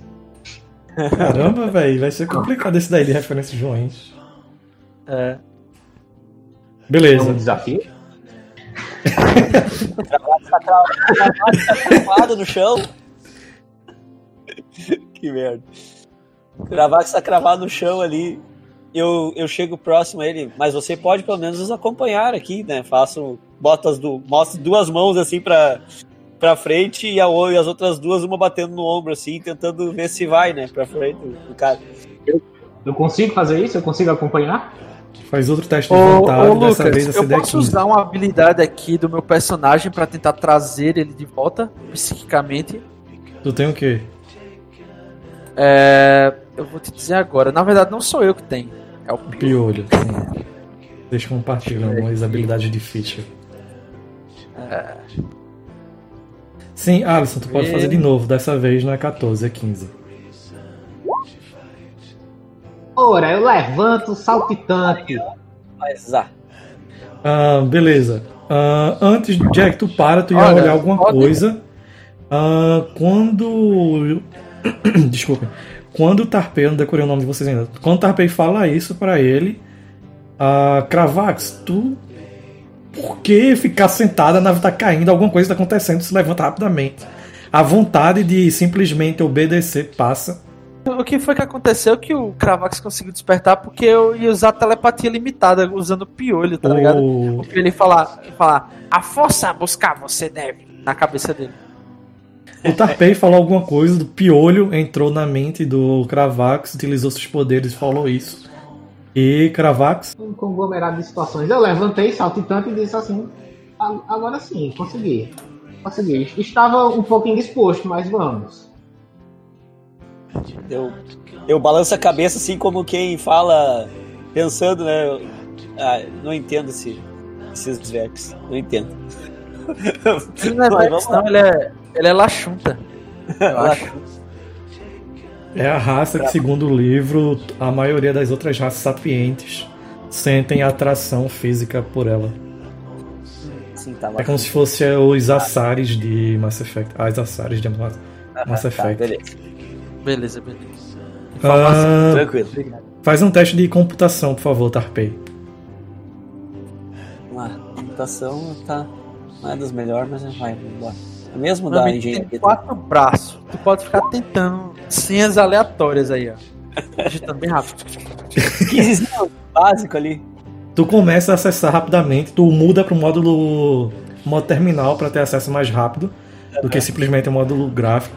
Tu acessa rapidamente a parte onde ficam as câmeras, tu começa a passar, roda um relatório rápido e tu pegas umas câmeras que tem alguma coisa muito errada.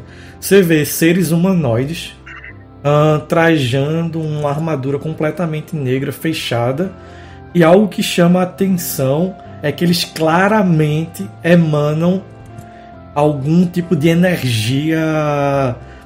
Energia. Eles conseguem emanar um certo tipo de energia, é, tamanha essa quantidade que é visível até através das câmeras. Vocês sabem que existem criaturas que conseguem. São bem raras, mas há criaturas que conseguem manifestar magias de maneira geral aqui. Ah, até os poderes do Cravax, de maneira geral, são alguns poderes um tanto quanto sobrenaturais. Entretanto, ah, não é comum que existam. que a aura da- dos seres consigam se manifestar. A aura dessas criaturas é tamanha que se manifesta. Outra coisa que chama a atenção é que eles possuem geralmente armas em suas mãos. Ar- e essas armas são parecidas com aquela que o Cravax geralmente faz. O Cravax geralmente manifesta. Tem. É, mestre, Eu- eu aí, eu quero conjurar minha arma solar. Eu coloco. Eu coloco essa imagem no. Eu transfiro essa imagem pros pads do, do, do, do Jack e do Cravax ali. E, e falo assim, olha só isso aqui. Ô, louco, é maluco! É uma armadura rara do é? Destiny, doido. Ela chega é roxa, doido. Ela, ela, ela, ela é a armadura lendária do, do, do Destiny. São as armaduras lendárias. São personagens premium do Destiny que vieram Cala matar boca, a não tem gente. nada a ver com Destiny, não. Segue o jogo. Eu pra vocês e agora. Quem serão esses, esses caras aí? Da onde que surgiu esse tipo de gente?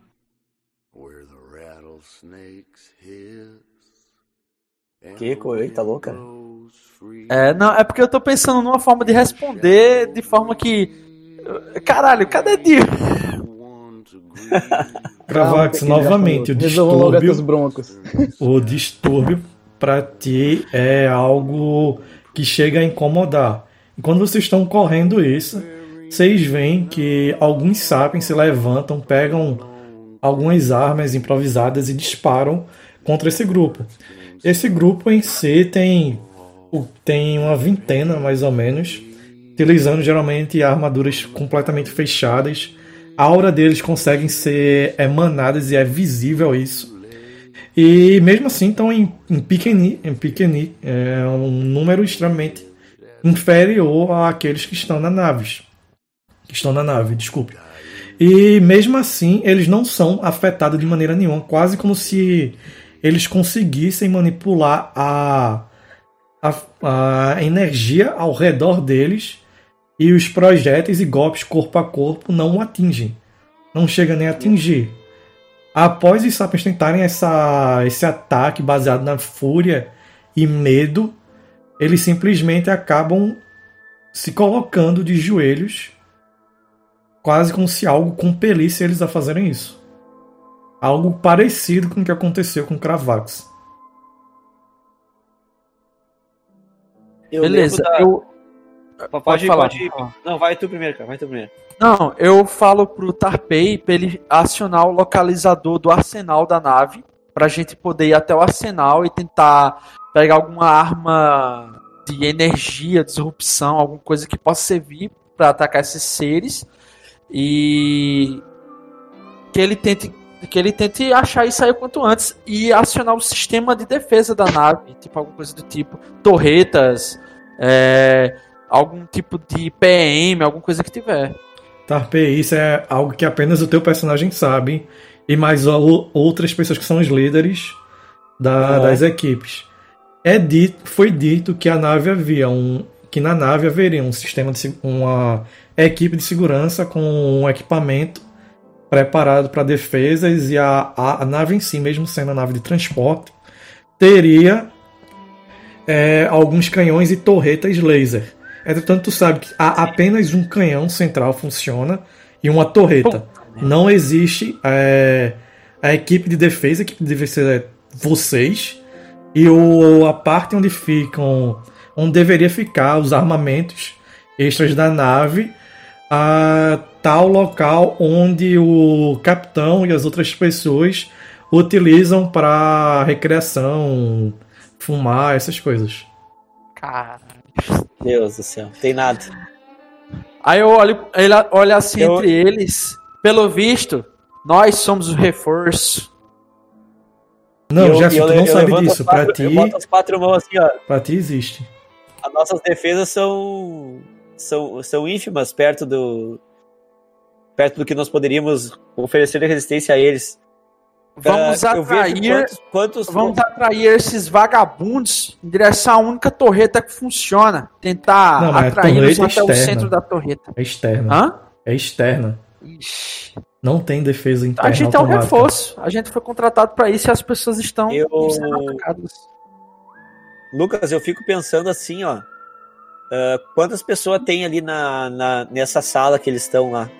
Tem umas 50, 60, 50, 60 se- pessoas.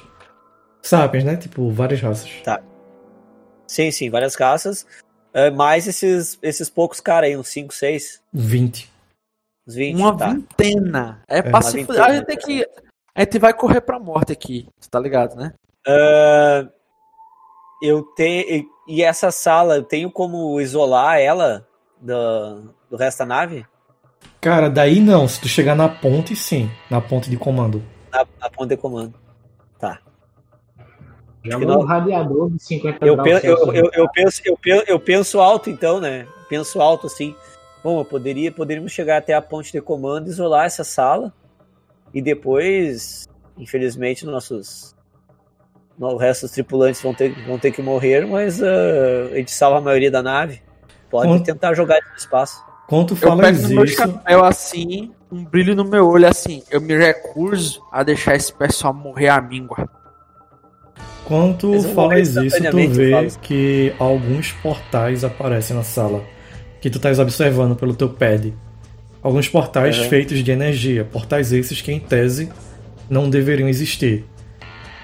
Ah, os sapiens simplesmente levantam-se e começam em direção ao portal. Dá pra rolar a percepção? Dá sim. Dá, mas seria mais misticismo do que percepção. Ah, tu vê que claramente tem algo que está controlando eles. Tu sentisse aquela vontade alienígena tua te compelindo a algo que você não queria. Ah, você percebe que um deles tenta. É um deles, a criança de 15, 16 anos humana, que acabou de ganhar os cento e poucos créditos do, do Jack, consegue resistir. Ela vê tudo isso, ela começa a puxar o braço de um, de um mano que deve ser o pai dela, ou alguma figura do tipo, algum amigo mais velho, tem em volta dos seus 40 anos. Ela tá puxando, mantendo os pés fixos, fazendo toda a força que uma, uma garota de 15 anos, tanto quanto magrela, consegue fazer, e o pai continua indo. Ah, como tu tirasse uma percepção muito boa, tu consegue ver a, o, o rosto dela começar a embotar de lágrimas. Ela olha para trás, vê a- essas figuras misteriosas, tenta o tempo todo segurar o pai dela, não tem acesso à voz, mas tu vê que ela deve estar berrando algo e pedindo a qualquer, qualquer que seja a divindade dela para alguma espécie de intervenção. Uma das vou criaturas. correr pra lá. Uma das O- o criaturas que é uma criatura que possui quatro braços vai à frente da criança, a, bota uma das mãos na cabeça dela e o olho e vocês veem uma certa energia perpassando o corpo da criança. Ela cai de joelhos no chão e a criatura simplesmente empurra ela. Meu Deus. Tarpei, faz um É. teste de percepção. Eu só você, pra lá. só o Tarpei. Tô correndo pra lá. Beleza. Ai, ai, ai. E vai comigo. Vou fazer aqui, peraí. Perception.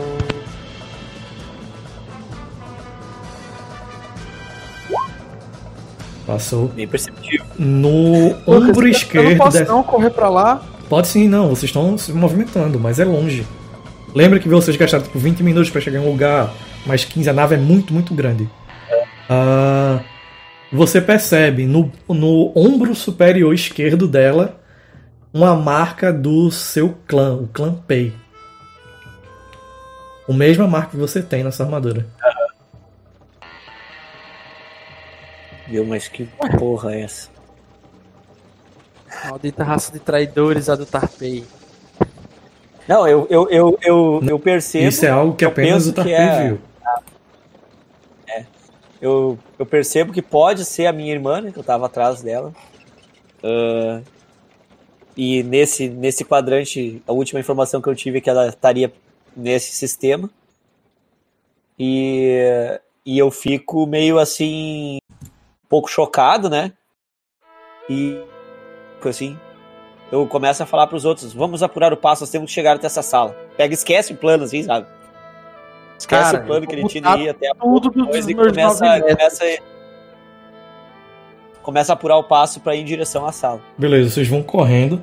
Como vocês vão passando, quando vocês estão prestes a sair dessa parte do corredor, vocês veem a criatura diminuta, completamente peluda, felpuda, azul, correndo, esbaforida. Ela é bem pequenininha, tem uns 90, 85 centímetros. Ela correndo assim, na direção de vocês, ofegante. Ah, Tarpei, assim que tu olha, tu sabe quem é. É teu companheiro de longa data, o Faendro.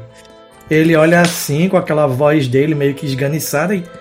Tarpei, eu tava te procurando! Bora dar o fora daqui, porra! O que você viu? O que você viu, Faino? O que eu vi, eu vi uma galera usando uma armadura completamente preta. Eles tinham. Eu já vi místicos, eu já vi aqueles caras que conseguem misturar tecnologia e, e magia, mas isso é diferente. É, Minha equipe já era. O, o Silver, ele pegou uma chave de boca e bateu na, na cabeça de um deles, um mais atarracado de 1,20m. Ele simplesmente segurou a cabeça do Silver e o Silver caiu de joelhos com os- a órbita fumegando em energia. Eu não sei o que tá acontecendo aqui, mas eu vou dar o fora. Cara, o Tarpei É. fica no, no conflito, né? De ouvir o Faiando, porque o Faiando sempre ajudou ele e, e sempre levou ele assim. Onde tava. Quando tinha enrascada, o Faiandro era o cara que conseguia tirar ele do, dos locais, sempre pela me- melhor, pela melhor saída mais rápida, pelo, pelo jeito assim, com menos confusão, né? Usa uma E diplomacia pra convencer ele aí com a gente, pô. Pra ele ser uma arma a É, mais. Eu vou tentar, vou tentar. Vamos ver aqui, minha diplomacia. Ah, minha Amigo, diplomacia. eu sou tenho- o ruxador. Eu tô na frente de vocês correndo. É, ele tá correndo. A, a arma solar e a pistola em punho. Eu tô do Eu lado vou do tentar dar Ruxador. uma, dar uma blefada nele, cara. Dizer que. Que. Que ele não vai conseguir sair da nave, né? É, enquanto não, não, não chegar na ponte. Não, tem os pods. Ah, tu vai rolar, né? Joga aí. Não sei se eu vou rolar. Ih, Um. Quando tu fala tá esse ali, tu tá maluco, Tarpei? Tem pod de escape. Aquele maluco ali, grandão de armadura, aqueles dois, eles vão se matar. Eu. Eu olho pro. Tarpei, tu sabe que eu consegui esse ingresso, mas eu não vou sair correndo e atirando. Aquele maluco ali das anteninhas. O que ele vai fazer? Tu rolou blefe? Por que não tentasse diplomacia, pô? Ah, porque Eu acho não que tenho- não tem. Eu tenho, eu tenho o meu. Ah. É que meu blefe é mais 7, né? cara? Aí eu. E eu posso tentar blefe com ele, mestre, também? Não, você Pode. rushou. Não, tu tá correndo, tu para um pouquinho pra trás, olha. Eu tô conversando com ele assim, com os quatro braços, eh, eh, botando o braço pra cima, os do- dois braços debaixo na cintura, assim, sabe? E como ele- esse o Faendro tem seis braços, ele também tá fazendo coisas diversas com os diversos pares de braços que ele tem. Aí eu. Posso aí assim, tentar eu, eu tô saindo, mas eu preciso, eu preciso ver com meus próprios olhos o que está acontecendo. Ah, Alisson, pode sim, pode fazer o teste de bluff. 27. Falas o que pra ele? Posso, eu olho pra trás e digo assim: Ó renegada. Sim, essa é uma frase de referência. Sim, mais alguma coisa? Porque isso não é tipo um bluff, é tipo Não, só isso. corre. Essa é a frase de referência mesmo. Corre, ah, tá. negado. Beleza, continua aí. E corro, né? Não, que tu não jogou o blefe pra convencer o Faendro a, a, se- a seguir Sim, a é, gente. é, ah, tá, tá, tá, tá, tá, beleza. Ó, Faendra, é melhor ir, senão vai morrer. Se eu for lá e matar, eu volto pra te pegar. Então é melhor vir com a gente. Ele olha assim com aquela carinha Sem dele pro intimidação, não. Tarpei. Não, é um blefe, porque eu não vou matar ele. Ah. Ele olha assim, porra, Tarpei, tu arruma esses amigos aí, é foda, né, véi? Em vez de É, tô uma... aqui. Em vez de arrumar uma Halfling grandona de uns 95 centímetros pra mim, tá arrumando esse maluco aí, velho. Que, que caralho, eu vou ter que ir. Mas ele gostou de ti. Ele gostou de ti. Vambora, vambora. É, ele ele gostou assim. é, Caralho, Tarpei. Vamos lá, galera. Bem-vindos ao Destiny. Ficou muito massa o Paendro sendo esse cara, velho. Eu nunca imaginei assim, mas ficou massa. Ficou muito massa. Ficou muito massa. Vocês vão correndo, vocês começam a correr em direção a eles. Vocês gastam uns 10, 15 minutos. O Faendro fala que ele tava em outro, outro em outra parte da nave, não aquela que vocês estão correndo. À medida que vocês vão andando, vocês veem pelas outras câmeras que isso está acontecendo em toda a nave. Grupos desse, dessa organização, desses seres, dessa espécie, sei lá o que quer que seja, estão aparecendo em todas as partes da nave e compelindo as pessoas a atravessarem esses portais. E aqueles que não fazem recebem um carinho na cabeça muito estranho. Quando vocês finalmente chegam na parte específica, vocês veem que tem uns dois ou três apenas sapiens que restam nesse, nesse quadrante da nave em si. A outra vintena desses seres olham todos na direção de vocês. E principalmente eles olham na direção do Cravax, não apenas porque ele deve ser aquele que está na frente, mas como se eles sentissem algo no Cravax. E com vocês. I am your father. Vocês veem que eles falam algo entre eles em uma língua que completamente alienígena a vocês, com algo que é bem gutural, com saísse bastante da garganta. Eu não sei se vocês já escutaram aquele canto mongol clássico que Já, tem. já, já. Já Sei, escutaram? sei, sei qual é. Que é bem gutural, vem bem muito bom, da inclusive, as garganta. músicas daquela banda, doido. É, muito boa. Que vem mesmo da garganta, você chega a sentir que vibra. E eles olham assim pra vocês e vocês escutam com a mesma voz de algum conhecido familiar de vocês, ah, bem severo que vocês retêm na lembrança. Mama Bugsmith. Pode ser. E eles falam: resistir é inútil. Venham até nós e abracem o seu destino. Ai, ai, ai. Mas como vocês Eu já digo- passaram no teste, vocês não são compelidos a nada. Pelo menos não por enquanto. Eu, cara, eu vou tentar ver se eu acho a- aquela, o ser de quatro braços com a marca, né? Não tá mais. Você vê que da vintena tem apenas uns 14. Pode Aí, cara, é um- meio que eu fico meio perdido, assim, e olho pro, pro Faendro, assim, como se tivesse caído na real, sabe? Eu falei, caralho, agora a gente não vai poder fugir. Eu podia estar num pod com a Ralph grandona de 1,10m. Não, assim, ó, eu tava, eu tava correndo e olhando numa das telas da- do, do capacete as câmeras, né? Então eu, eu vinha vendo todos aqueles caras abduzindo o, o- o povo da nave, né? Só que eu não queria acreditar, eu queria chegar e ver es- essa pessoa com a, com a marca no, no ombro, né? Como- pessoalmente, assim, quando eu chego no local e vejo que ela não tá mais, Aí eu. É como se baixa a adrenalina assim e o cara cai na real, né? Puta merda, o que, que eu vim fazer aqui? Eu olho pro, pro Jack, eu olho pro Jack assim e falo. Não temos nada que fazer nesses caras. Esses seres não. Não viu o Faendo falar que eles não. Eles resistem a tudo, a gente não consegue bater neles com nada. Aí eu olho assim pra. o- Eu olho de relance assim pra o Tarpei, o Jack no caso, e ele diz: Mas não vai nos impedir de tentar. Perdoe, mamãe. Mas teu grande demais pra temer seu chinelo. Eu falo isso por conta que a voz que falou na minha cabeça é a voz da Mama Bugsmith, dizendo que resistir é inútil. Aí eu falo, eu falo isso, perdoe, mamãe. Mas teu grande demais pra temer seu chinelo. Aí eu já vou automaticamente correr pegar cover na porta assim.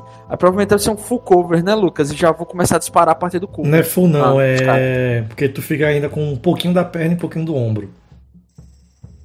Do lado de fora. Então, tá no caso, é, é half cover, mas de toda forma eu vou correr, pegar o cover, tá ligado? E vou fazer um ataque já contra as criaturas. Beleza, é cobertura aprimorada. Eu anotei porque tem muita cobertura aqui e eu não ia lembrar. Ah, Alisson. Você vê que o, o Tarpei dá aquela parada de puta merda. O Jack correu, pegou o cover na porta que vocês acabaram de passar.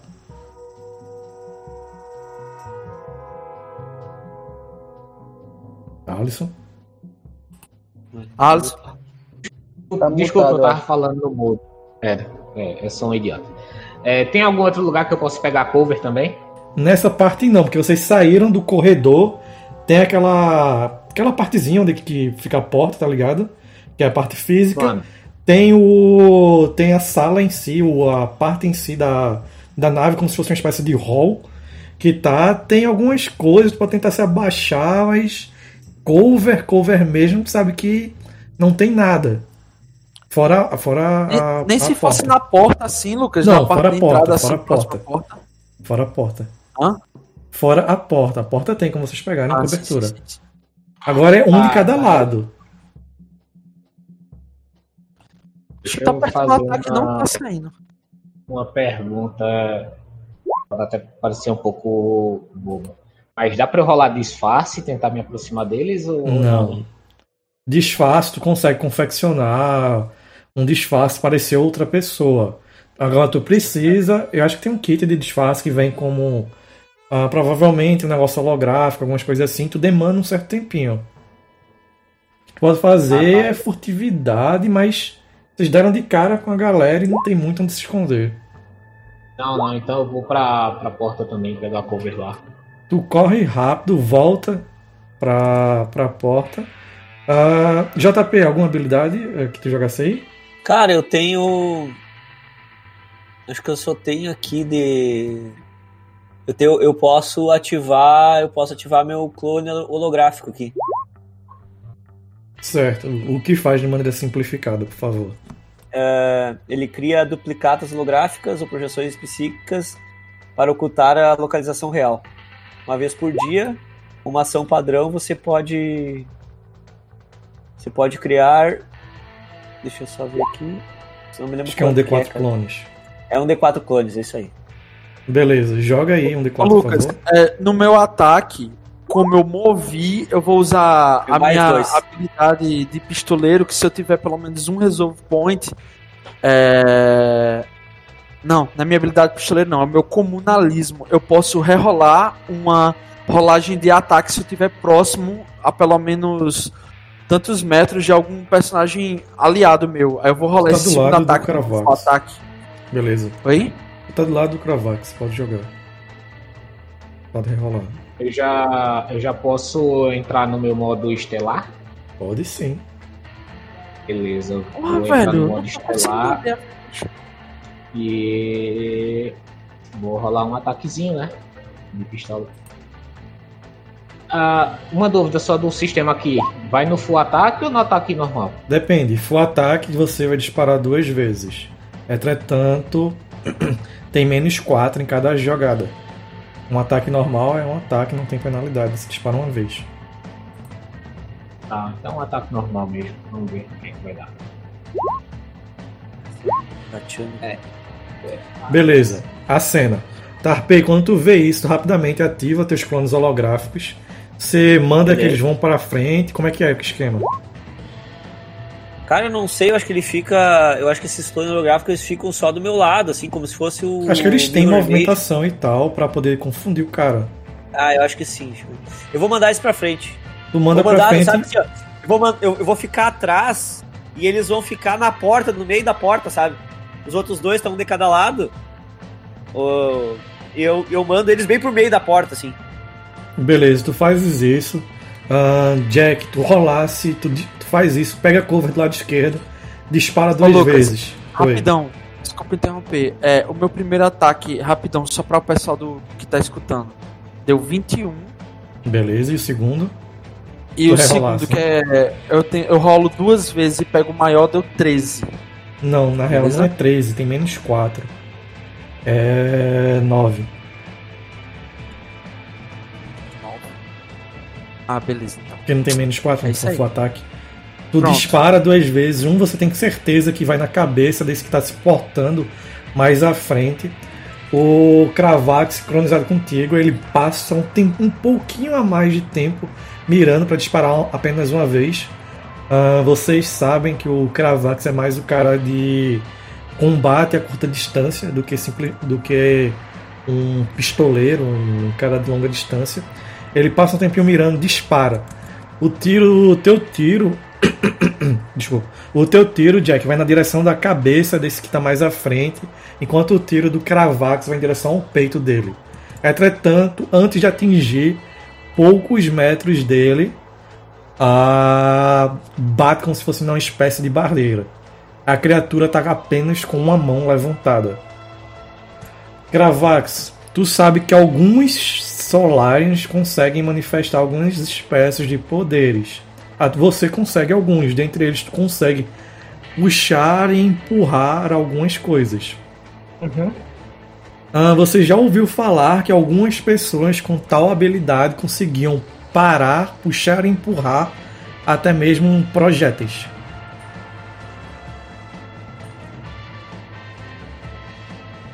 Aparentemente, esse é o caso. Bem, Então eu deduzo que são solarianos também. Eles conseguem manifestar esse poder, mas tem algo errado. Tem algo muito errado com eles. Porque solarianos, a princípio, não deveriam ter esse tipo de atitude. Vocês falam isso, vocês veem que aquele que se colocava como líder começa a andar na direção de vocês, calmamente, casualmente. Entretanto, os outros começam a passar para o pelo portal. Um mais atarracado deles, que tem 1,40m mais ou menos, é, que tinha segurado a cabeça da criança, simplesmente a um deles simplesmente pega a cabeça da criança e arremessa como se fosse um saco de, de batata para dentro do portal e passa. meu Deus. A criatura começa a andar na, direção, na direção de vocês. A ação de vocês, o que vocês fazem? Cada passo da criatura, vocês vão sentindo uma pressão aumentando. O Faendro rapidamente corre e sobe no teu ombro, Tarpei. Como se fosse um, um gato assustado. Um Rocket Raccoon nas costas de um Rocket. Raccoon. Exato. Que massa. Ai. Cara, a minha primeira reação eu acho que é tentar fuzilar esse cara, sabe? Tá? Tentar atirar assim, sabe? Nos primeiros passos que ele vem dando assim. Eu tento atirar. Se eu vejo que não tem efeito, eu co- correr. Tu acabaste de ver tanto o Jack quanto o Cravax disparando e nada. Nada. O, o excelente olho-. É, Desculpa te atrapalhar, JP. Pode, pode É, cravar. pode. eu posso. Eu posso considerar que nós já estamos em combate, né? Sim, E que esse meu ataque aí foi um turno. sim. Ah, só pra saber mesmo. Já quer ficar com o segundo ponto de attunement, né? De atunado. É. Beleza, tá sim. Eu. Eu, eu, eu mando os clones pra cima dele, assim, sabe? Pra Beleza. ver se ele. Tu se ele manda intimida, os clones pra cima e tu vê, quando os clones vão chegando perto dele, ele novamente levanta a mão. como determinar uma ordem de ação? Perdão. Posso sim, deixa eu só falar isso. Ele levanta a mão, os clones se desfazem. Não são hologramas, né? O clone? Sim, sim, sim. Jack, você. É, Lucas, eu queria fazer uma ação quebrada de movimento, um ataque e outra ação de movimento pra mergulhar dentro do, Não dos pode. portais. Não pode. Hã? Não pode é, quebrar a ação de movimento com ataque. Tem um talento pra isso, Starfighter. Você move, Qual era o ataca sistema ou que a ataque move. quebrar o movimento. Uh, D&D pode quebrar o movimento. Pathfinder também, dois, pode. É porque Pathfinder é uma ação, né? Tu gasta uma ação, move, É. gasta outra ação, ataca. ação móvel, as ação Beleza. Então veja só. Eu quero ver se isso vale um Hero Point. Aí é com os colegas Eu vou você. sair do meu cover. Sair do meu cover. Vou jogar minha casaca pro ar junto com meu chapéu. O piolho vai pular das minhas costas e projetar como se fosse uma bala. Ele vai pegar meu casaco e usar o meu chapéu. Vai cair no chão. Quando a galera vir aquele piolinho usando uma casaca e um chapéu pousando, eu vou fazer uma pose de Kamen Rider em X. Dar um super pulo acrobático pra frente e o meu Kamen Rider Justice Punch. Caralho, tá esse nome, gostei. Boa. Você faz isso, corre se lança. Com a mesma força que você se lançou, você vai na direção dele, gerando toda aquela energia, e você percebe quase como se ele estivesse redirecionando o seu movimento ao estilo da, da galera que geralmente pratica judô, utiliza a força do oponente contra ele mesmo. Ele utiliza toda a sua força, toda a sua potência do seu Kamen Rider Just, Just Punch e te arremessa pro lado contrário. Tu bate com tudo na parede, tu toma metade do dano, toma 7. O que, o que acontece com a parede? Ela Eu tem dou dar resolve aquela point pra amassada. Jefferson. Pela ação, foi massa. Ah, valeu, valeu, valeu, Iro. Pode dar pra ele, Lucas. Tá, valeu aí, valeu. Ô, Lucas, descreve aí o da parede que eu não vi. Ah, vocês não viram não? Quando você faz isso, ele lança, ele redireciona toda essa energia, te joga em direção contrária, tu passa pela porta que tu tinha pegado o cover, se choca com alguma parede lá atrás e fica aquela amassado, mais ou menos com a forma do teu corpo. Do teu corpo não, né? Com a tua, da tua Power Armor. Quando faz isso, tu Beleza. bate, cai no chão e o Needle que tava no teu ombro cai na tua frente. Mas o, o piolho tá lá atrás, né? De boa. Agora tu tá mais atrás do que ele. Beleza. É, eu vou querer que o piolho use a minha. a nossa, né? Nossa habilidade telepatia limitada. E eu vou tentar comunicar-me com, as, com a criatura. Quando o piolho tenta isso, você vê as anteninhas dele mexendo. O piolho dá um gritinho. Começa a ficar fraco. E Cravax tá mais perto dele do que. do piolho do que. o próprio personagem do Jefferson. Tu vê ele meio que, que bambeando. o que são essas criaturas? Misticismo que nenhum de vocês tem. E misticismo é perícia que só treinado usa. O piolho Ah, vai para um é. lado, vai para o outro e meio que tomba assim, fica com as perninhas balançando lentamente para da parte de cima. Tua ação, Cravax. Vou descrever uma ação aqui, eu, quero ver se o mestre vai permitir. Eu giro minha pistola e guardo ela na cintura, como o Robocop fazia. Eita! É, dou um rolamento no chão, pego o, o, o piolho cabuto. Ah, olho para a criatura que está vindo e uso essa minha magia, já que ataques ah, físicos e de pistolas, enfim, se consideram ataque físico, não atingem, né? Eu quero ver se eu consigo detectar o pensamento superficial dessa criatura. né?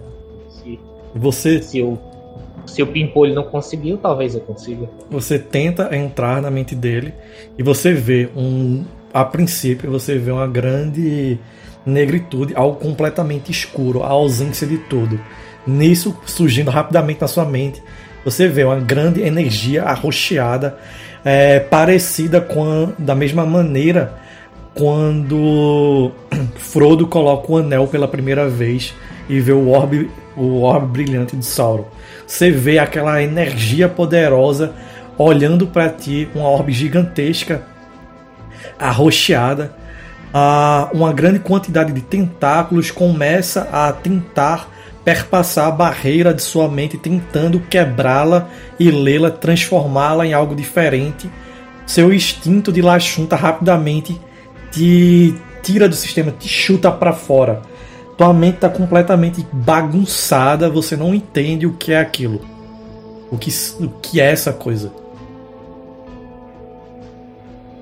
Cara, eu olho esses dois, um, os dois caídos, ah, sendo que o Cravax está com, com, com os olhinhos revirados ali.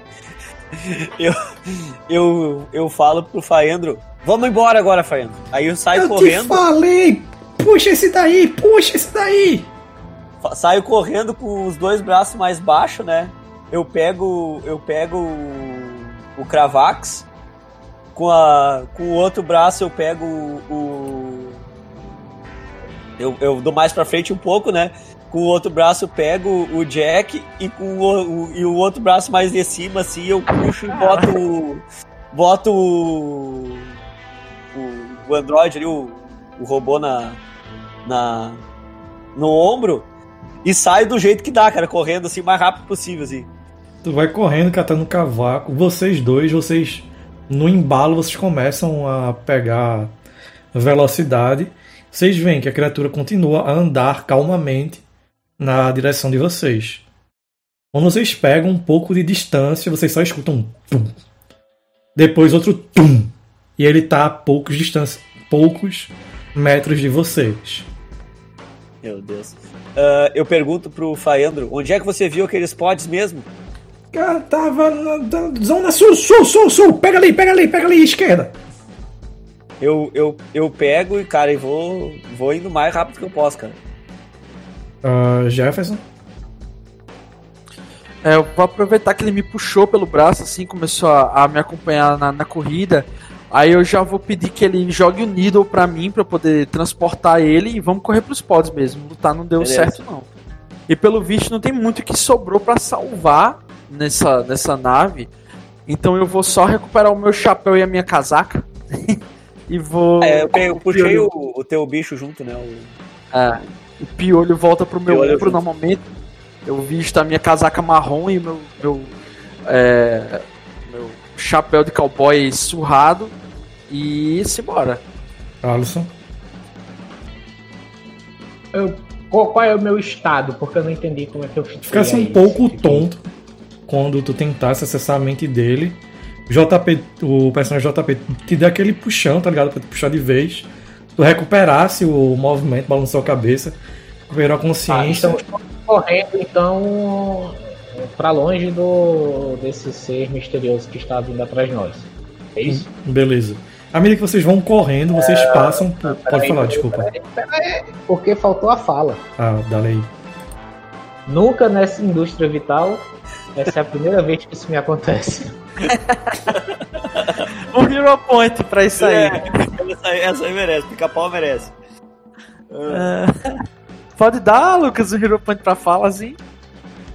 Pode, pode. Enquanto você não abusar do sistema, tá valendo. Em minha defesa, eu entendo que cabe, porque é a desvantagem do meu personagem falar referências ruins. Não, claro, tranquilo. Vale. não é uma referência ruim, mas. Agora o que é mas é estranho é pro teu personagem é que é esse tipo de. sei lá. dois mil anos atrás, tá ligado? É, ninguém vai pegar. Curioso. É, o ser curioso, né, cara? É, ele fala desse negócio aí. Porra, que danada é isso, velho, que tá falando, velho.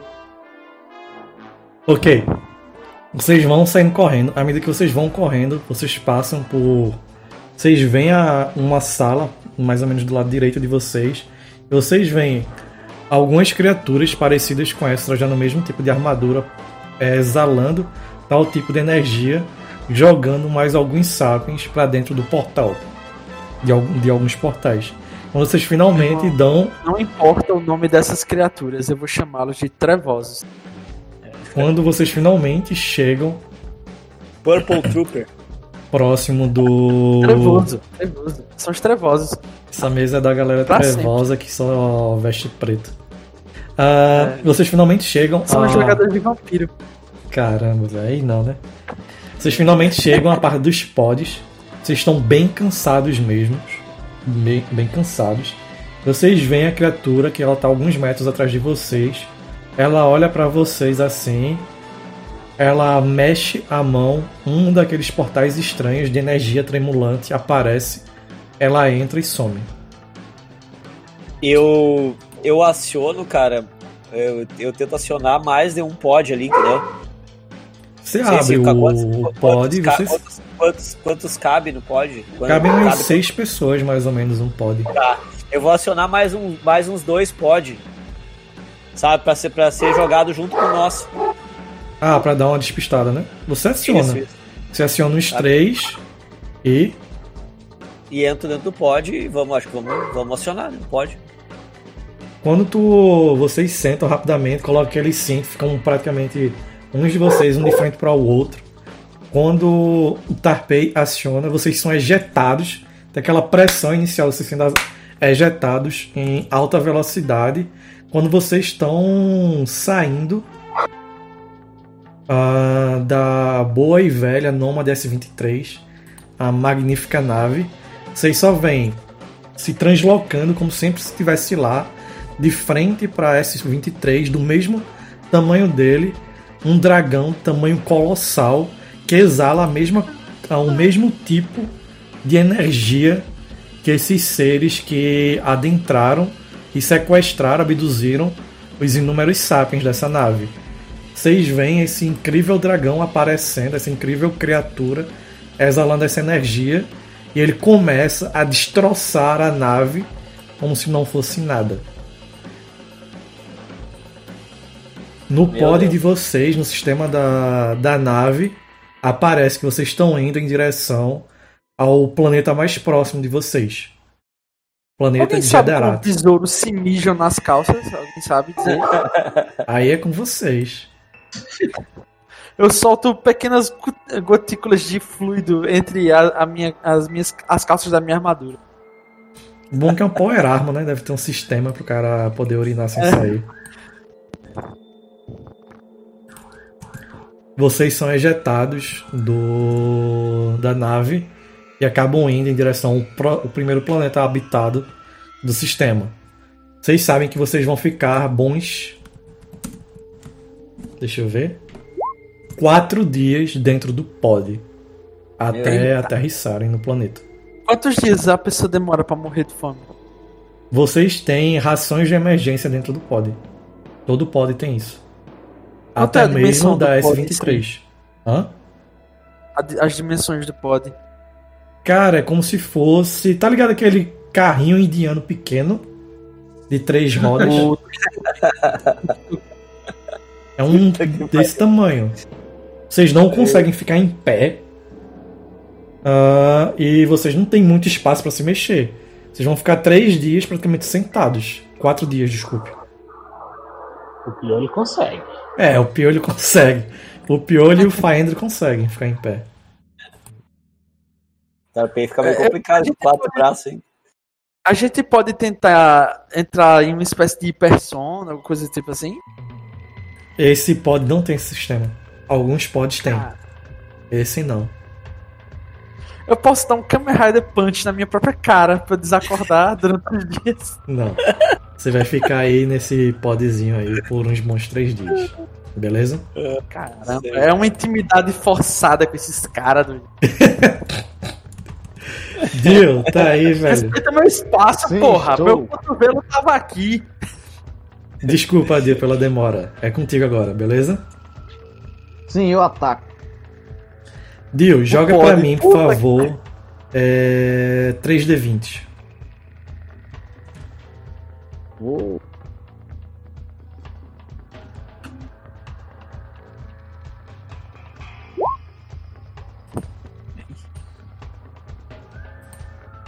Deu quanto? Me diz, por favor, o resultado, Dio. Deu 34. Deu 2, 16 e 16. Não, só, só o final, 34, né? Ah, cara, tu estás na, na nave. Tu não tá na ponte de comando em si da tua nave, da, da nave de vocês, que a duras penas vocês conseguiram se apossar. Para mais detalhes, vejam a primeira temporada. E você tá com você tá, tá com ela, tá nela, na parte onde fica mais ou menos a parte de briefing e debriefing da nave, onde vocês e seus aliados, seus associados, muito gente boa, geralmente tem o plano, é, conversam sobre os planos de vocês, certo? Vocês já estão há mais ou menos 34 dias que vocês conseguiram a nave e vocês vêm sistematicamente analisando algumas coisas, certo, Deu? Uma delas é a maneira como funciona, como opera o magnata local, que já causou diversos problemas a vocês, sem falar que ele tem um estranho poder que conseguiu fazer vocês, com exceção do Yosuke de vocês, é, fossem compelidos a falar todos os seus segredos, tudo aquilo que ele perguntava, vocês eram compelidos a falar, certo? Certo. Dado a situação, vocês foram contratados barra obrigados por eles, por ele, a pegar essa nave e pegar um item, segundo ele, que tinha dentro dessa nave e levar até ele. Vocês descobriram que não era exatamente um item, era uma pessoa, um humano. Assim que vocês abriram. Algo que vocês descobriram nesse dia é que ele é um, um extremo pesquisador de diversas coisas. Dentre elas, o Void. E ele veio e nesses dias ele cons conseguiu falar algumas coisas para você que você não compreendeu muita coisa, certo? Mas algo que você conseguiu compreender é que ele está analisando e pesquisando uh, movimentações estranhas nessa nesse desse void, bem como um grupo estranho de indivíduos que conseguem acessar. Ok. Fora isso, vocês estão tentando pensar em como vocês vão lidar com esse empreendedor, esse. É, não um empreendedor, deixa eu ver. Esse magnata local que aparentemente, dado o tempo que passou, vocês ainda não entregaram a propriedade dele, esse item dele. Talvez acabe trazendo vocês como possíveis inimigos, adversários, uhum. competidores. E antes de qualquer coisa, descreve para mim, por favor, como é o Balarash. O Balarash parece um largatão gigante. Ele é o Brutamontes mesmo. Ele seria meio que o Terry Crews em forma de homem largado. Ele usa uma armadura toda metálica. Ele tem uma arma própria do povo Vesk, que é um docho, que é tipo um machado. É parecido com um sabre de luz, só que no lugar de, de uma espada é um machado. Ele tem um rifle, ele tem algumas granadas e ele tem um senso de humor meio estático. Quer dizer, uma personalidade, né? Um dia ele pode estar tá legal, outro dia ele pode estar tá sanguinário, outro dia ele pode estar tá nem aí. E esse é o Balarache. Gente boa, cara.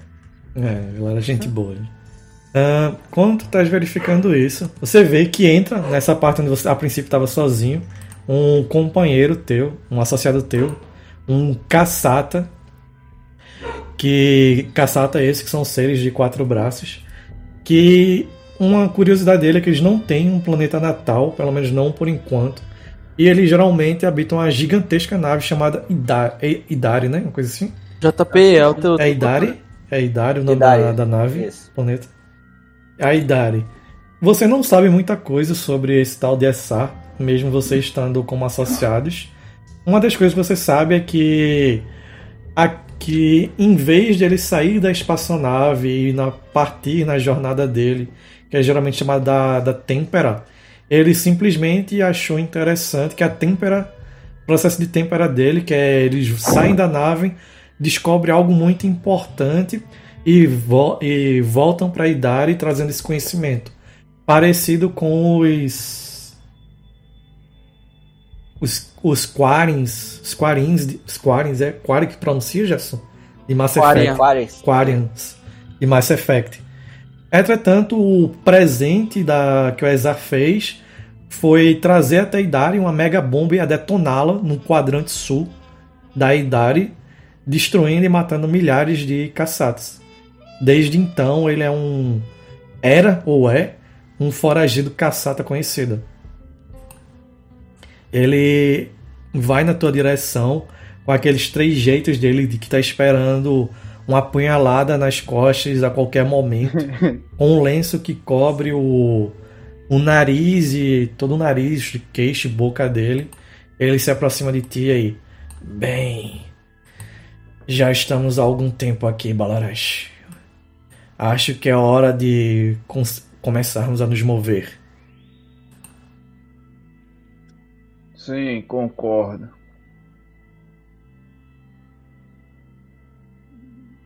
Só falei isso?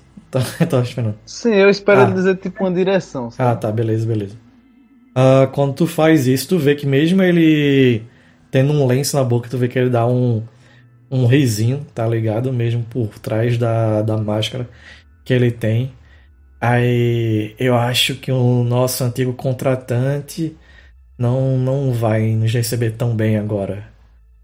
Esse o item dele é bem valioso. E eu acho que nós Sim. não devemos dá-lo assim. A única coisa que eu quero dar a ele é o meu doce naquele pescoço maldito. Essa é a ideia, Balarash. Continue assim. Bem, mas apenas a gente, o item dele e a meretriz mecânica não é o suficiente. Vamos ter que conseguir alguns créditos, alguns braços a mais. Sim, e armas? Armas são legais. É isso também, Balarash. Bem, eu consegui pegar algumas coisas e gostaria que você olhasse isso aqui. Ele, ele mexe no, no pad dele e ele mexe alguma coisa e passa pro teu, beleza? Beleza. Algo que ele vê assim é e se lembra quando saímos na sair, saímos da cidade de Santana. Sim, lembro sim. Ah, graças a gente, a cidade não tem mais um xerife local. Bem, nem um subxerife, nem policiais, nem mesmo a milícia. E a cidade foi completamente tomada pelo pela anarquia e segundo a nossa querida Abadacorp, isso não é muito interessante. A cidade manter-se assim, a mina que lá existe, mesmo não sendo uma das maiores, acaba não esvaziando Cicatite. E algo que a nossa amada Abadacorp gosta é de Cicatite. Sim, mas o que você acha que devemos fazer? Eu devo me candidatar ao cargo? Eu acho que não. Abadá é, expediu diversos uh, diversas recompensas para aqueles que ajudarem a ela a retomar a ordem na cidade de Santana. Ele te entrega um disco holográfico. Eu pego. Eu digo, bem, isso eu acho que consigo fazer. Eu acho que a Pode falar, Dio, desculpe. Não, eu falei, eu disse que achava que conseguiria fazer isso. Entretanto, eu acho que você deve contratar alguns mercenários, se possíveis caçadores de recompensas. Eles caem bem. Sim, concordo. Como Você, vo- como sempre, tem Como- uma boa mente para isso. Beleza. Aí que ele, fa- ele continua. Como você pode ver, a cidade de Santana foi tomada e agora serve como base de operação do bando sem nome. Eles são malditos bandoleiros que assolam as cidades próximas, coisas de bárbaros, de bandidos em geral. Coisas claras que nem eu, nem você, meu caro, fazemos. Não, claro que não. O importante é que isso está diminuindo o fluxo de créditos que entra nos cofres da Badacorp. E para que isso cesse, ela emitiu uma boa recompensa pela cabeça de cada membro do bando, bem como do seu líder. Era alguém que, por alguma razão, se chama de ninguém. Bem, depois disso, depois você contratar esse pessoal e for lá, É, ele não vai. Eles não serão contratados. Por algum motivo, eles são. Eles não respondem bem à autoridade. mas responderão a isso. Aí eu pego meu doce e ligo ele. Oi. O, o bando sem nome era o antigo bando da gente, né? Não. Quando. Que parece muito com o modus operandi.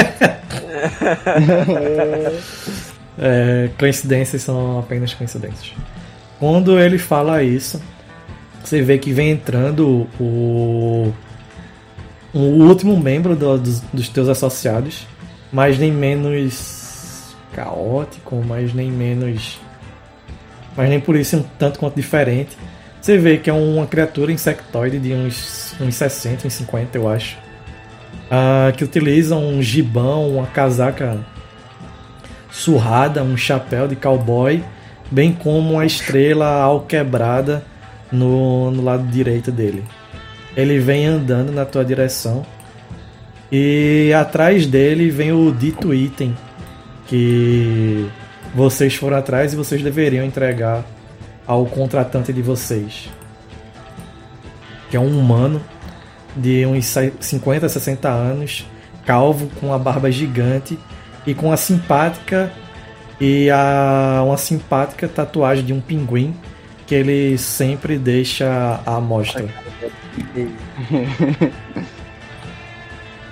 Tem uma admiração por esse velho. É Clepton e Lucas que tem uma admiração esse velho. Ah, quando ele vai na tua direção, ele olha assim aí. Bem, é, é, bem, Balarash, pelo que eu percebi, ah, o nerdzinho aqui falou que outra, outro salto aconteceu, outra coisa aconteceu. Ele cutuca o cara assim, o mais velho, pra falar aí. Ele fala com a voz um tanto quanto rouca de alguém de certa idade para o Balarash aí. Bem, eu consegui detectar no equipamento de vocês, que é um tanto quanto. Não dos melhores, sim, não querer ofender, mas o sistema de operacional de vocês precisa de algumas atualizações e algumas mudanças que eu posso fazer posteriormente. Mas. Estranhos utilizadores dessa, dessa anomalia espacial que é chamada de, de Void apareceu novamente. A última Bem. vez que eu percebi tal anomalia foi segundo que vocês me falaram quando vocês foram atacados uns, uns 30 dias atrás. 34 dias atrás. Eu lembro daquele dia. Eu tentei salvar o máximo de gente que pude naquela nave. Lembro disso. Deus, filha da puta do caramba! É, esse episódio. Merda, cara. Que escroto, velho. É, quebrou a porta da nave pra garantir que ninguém fugisse, pra ele poder cobrar pra galera a, a, a saída da nave. É, salvou. é, desculpa, Deus. É, tu falas isso assim, aí é, no, no radar da. Eu consegui pegar no radar alguns pods. Eles vão de encontro a Gederat. Eu acho que o que eles podem, eles podem ser bons espécimes para coletarmos o depoimento dele e verificar se eles têm algum tipo de resíduo energético ou algo assim. Sim, eles podem me ajudar numa nova empreitada que pretendo fazer. Eu acho que é a hora de dar boas-vindas a esse pessoal que acaba de chegar. Quando o John, que era o item, o item que vocês têm que devolver, fala, mas já interrompe ele assim aí. Bem, Balarash, mas você sabe que nós não. Infelizmente, você vai ter que fazer isso sozinho. Primeiro, porque eu não quero voltar no planeta e com a meretriz mecânica, porque senão provavelmente aquele engomadinho filha da puta vai nos perceber. E outra é porque é um momento de nós reencontrarmos o nosso amigo em comum. O Almirante entendo. Urgosh. Entendo. Poderemos manter contato, não frequentemente para não levantar suspeitos, mas com algum padrão de tempo. Bem, se você conseguir créditos suficientes para mandar um drone com tecnologia do de salto até até o outro até o outro quadrante, você pode mandar mensagem. Exato. Você me conhece. Sabe que é questão de tempo para que eu consiga mandar em tudo aquilo. É claro que eu vou ter créditos. Mad Dog, né? Hã? Ele, ele tá falando com Mad Dog, não. Não, com essa agora. Tem os três, mas quem tá falando agora é o Certo. essa. Beleza? Bem, fora isso, a o SR continua, o Caçata. A mina foi tomada por a mina que tem na próxima cidade de Santana foi tomada desta vez não por bandoleiros, mas por trabalhadores que falam. Ele faz aspas com os quatro braços deles.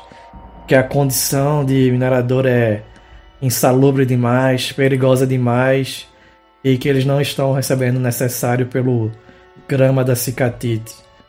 Tanto que eles começaram a fazer algo que eles chamam de greve. Vai lá, dá um jeito neles e faz com que a cicatite volte a correr para os cofres da Badar Corp. Sim, as pessoas têm a mania de acharem que tem pouco, até que esse pouco é tomado deles. Então eles querem que o pouco seja devolvido para se tornar muito. Eu sei dar um jeito nesse pessoal, pode deixar comigo. Por fim, quando você já tiver reunido uma tripulação, gostaria que você olhasse, ficasse de olho nos cavaleiros de Golarion. Aqueles engomadinhos que acham que são é, guerreiros trovadores ou sei lá o que for. Tem uma dúzia de naves aqui no, no sistema e pelo que observei, eles estão trabalhando para o Omino. Eu acho que posso dar conta disso também. Principalmente se eu conseguir repassar tudo que eu sei para o alto escalão Vesk. Talvez venha mais alguns para me ajudar. Por isso que Bem, eu estou indo até o Almirante Urgosh. Eu tenho certeza que ele mandará apoio. Eu é. farei o trabalho como tem que ser feito. Se ele ainda se estiver em. Pode terminar, Dio. Eu tenho esse brinquedinho pra eles. Eu mostro minha mastigão, a é, algumas pessoas falavam que a caneta tinha mais força do que a. que a espada, né? Ou algo assim. Alguma coisa de humanos. É, eles são engraçados. Enfim, eu irei até Alpha Centauro com nossa tripulação atrás do almirante. Eu devo retornar em, se tudo der certo, um, dois meses. E se o almirante entender isso, com a frota para tornar isso aqui parte do Vescário. Sim, isso será feito, tenho certeza. E até lá eu vou normalizar tudo. Domarei a todos. Bem, até lá espero que você junte pelo menos algumas tripulações. Mas eu já falei demais, é hora de. Nós vamos sobrevoar novamente Jaderati e lhe lançaremos para lá. Ou oh, aquele bem. rato fez algo para você utilizar como veículo. Espero que não exploda. Eu acho que não. Irei me preparar para isso. Ele passa para ti as coordenadas de onde o grupo de, de sapiens que até o momento que foi detectado, certo? Ok. Estou me preparando, levando meus equipamentos, minhas coisas, algumas rações para o salto. Beleza, Dio, vocês na posse da meretriz mecânica uh, vão até próximo, até a órbita mais ou menos do planeta, perpassam a atmosfera em si e de lá tu é ejetado dentro do teu veículo criado pelo Yosk de vocês. E tu tem mais ou menos a coordenada de onde esse grupo de, é, acabou caindo, acabou desembarcando. Beleza? Beleza, vamos embora. Tu sabe que tu vai gastar uns dois dias mais ou menos até o trajeto.